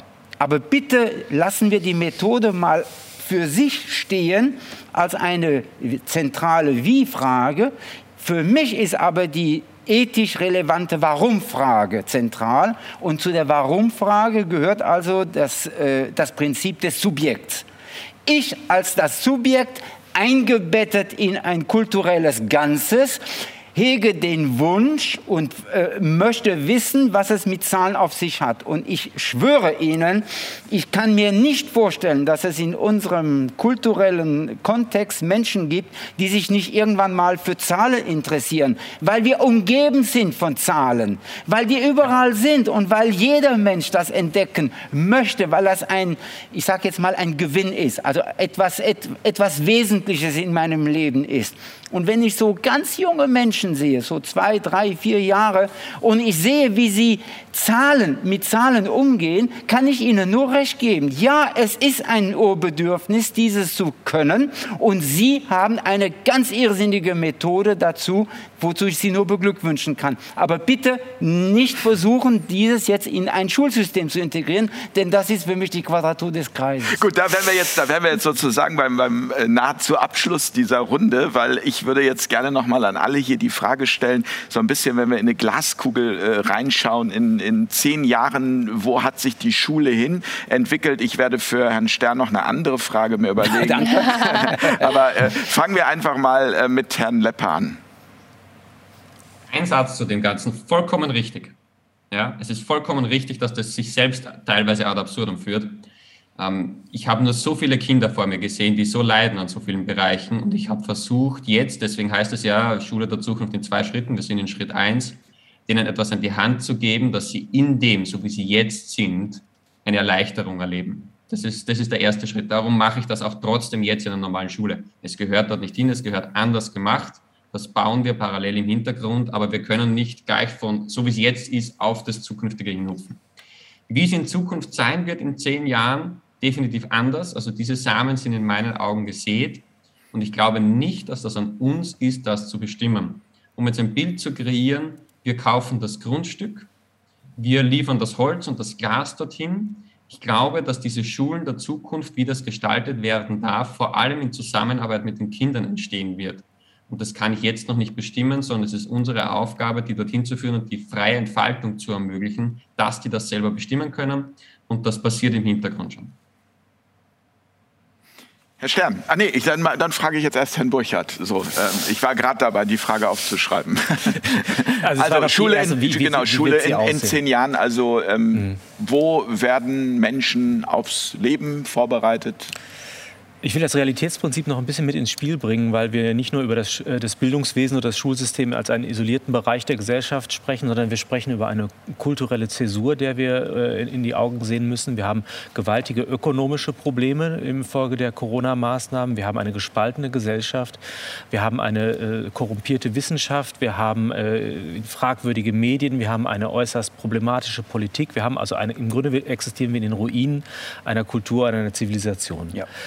Das Gleiche gilt für die Schule selbst. Sie ist sehr weit von dem entfernt, was ich als eine gute Schule versucht habe zu skizzieren, weil genau diese soziologischen, ökonomischen und technokratischen Modelle, die Objektifizierung und so weiter um sich gegriffen haben, was nicht heißt, dass nicht trotzdem noch Bildungsmomente in diesen Schulen stattfinden. Wenn ich äh, in ihr Gesicht sehe, weiß ich genau, dass da, wo sie wandeln, da passiert das im Umfeld der Kinder. Und deshalb ist die Schule für diese Kinder auch immer noch ein Ort, der sich zu besuchen lohnt.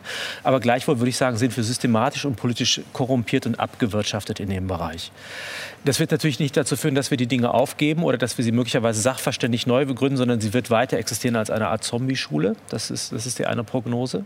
Die andere Perspektive sind, es wird sehr viele Schulgründungen geben, die, die mit sehr viel äh, Engagement und Energie stattfinden werden, aber mit wenig äh, theoretischer Rückendeckung. Und ich glaube, dort versucht man Räder neu zu erfinden, die, überall, äh, die woanders schon gelaufen sind. Und man wird sehr viele Fehler machen, die woanders auch passiert sind. Und man wird möglicherweise den Kindern damit eine abenteuerliche Zeit geben, aber nicht unbedingt eine gute Bildungsbiografie. Das ist das andere Problem. Also, dass wir sozusagen auf der einen Seite die Korruption und die Sicherheit haben, auf der anderen Seite die Freiheit und das Experiment, aber eben auch das Risiko.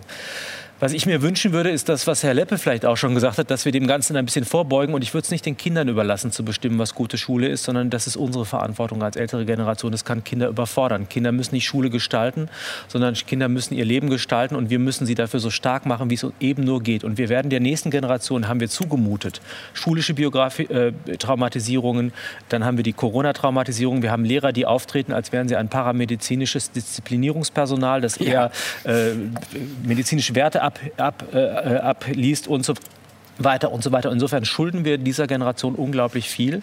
Und das bedeutet vor allem, dass wir uns an einen Tisch setzen und die ideologischen Streitbarrieren mal für einen Moment vergessen, so genau. wie wir es hier tun. Also wir sind ja sicherlich aus sehr unterschiedlichen Perspektiven unterwegs und uns um den einzigen Kern unserer Verantwortung der, unserer Generation für die nächste Generation, die einerseits darin besteht, dass wir ihnen Möglichkeiten bieten. Ich glaube auch, dass wir sie in die Pflicht nehmen, dass wir ihnen Herausforderungen geben, weil das, was auf sie zukommt, ist die größte Herausforderung möglicherweise der Menschheitsgeschichte auf die nächste Generation.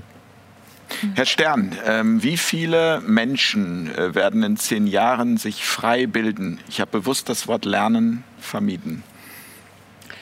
Ich äh, bin kein Prophet, ich bin ein Philosoph. Ich weiß nicht, wie viele Menschen es sind. Für mich ist nicht die Zahl, wie viele, sondern für mich ist wesentlich, was wird im Jahr 2021 geschehen, wenn Menschen radikal Nein sagen und sich mit ihrem Nein-Sagen durchsetzen. Und zwar so durchsetzen, dass es beispielsweise äh, zu, einer, äh, zu einem Wandel kommen muss.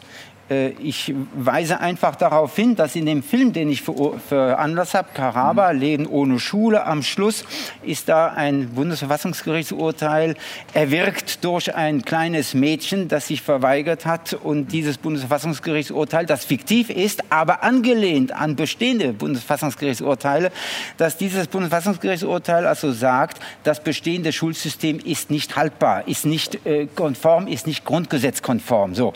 Und es muss was anderes anderes. Und deshalb plädiere ich für die Landschaften des Freisichbildens und sage, diese Landschaften werden sich äh, dann etablieren, wenn die Menschen tatsächlich als Subjekte sich empfinden und sagen Ja oder Nein und das auch respektiert wird. Das ist die heilige Aufgabe des Gemeinwesens, das Ja oder das Nein von Menschen, von Subjekten, zu, von, Men von Personen, von Individuen zu respektieren. Und dann kommt noch eines hinzu, ich glaube, dass es durchaus eine zwischengenerationelle Liebe gibt und die sollte nicht unterschätzt werden. Also ich weiß, dass es viele Fälle von, äh, von Missbräuchen und von, äh, von Vernachlässigungen gibt. Okay, die wird es geben.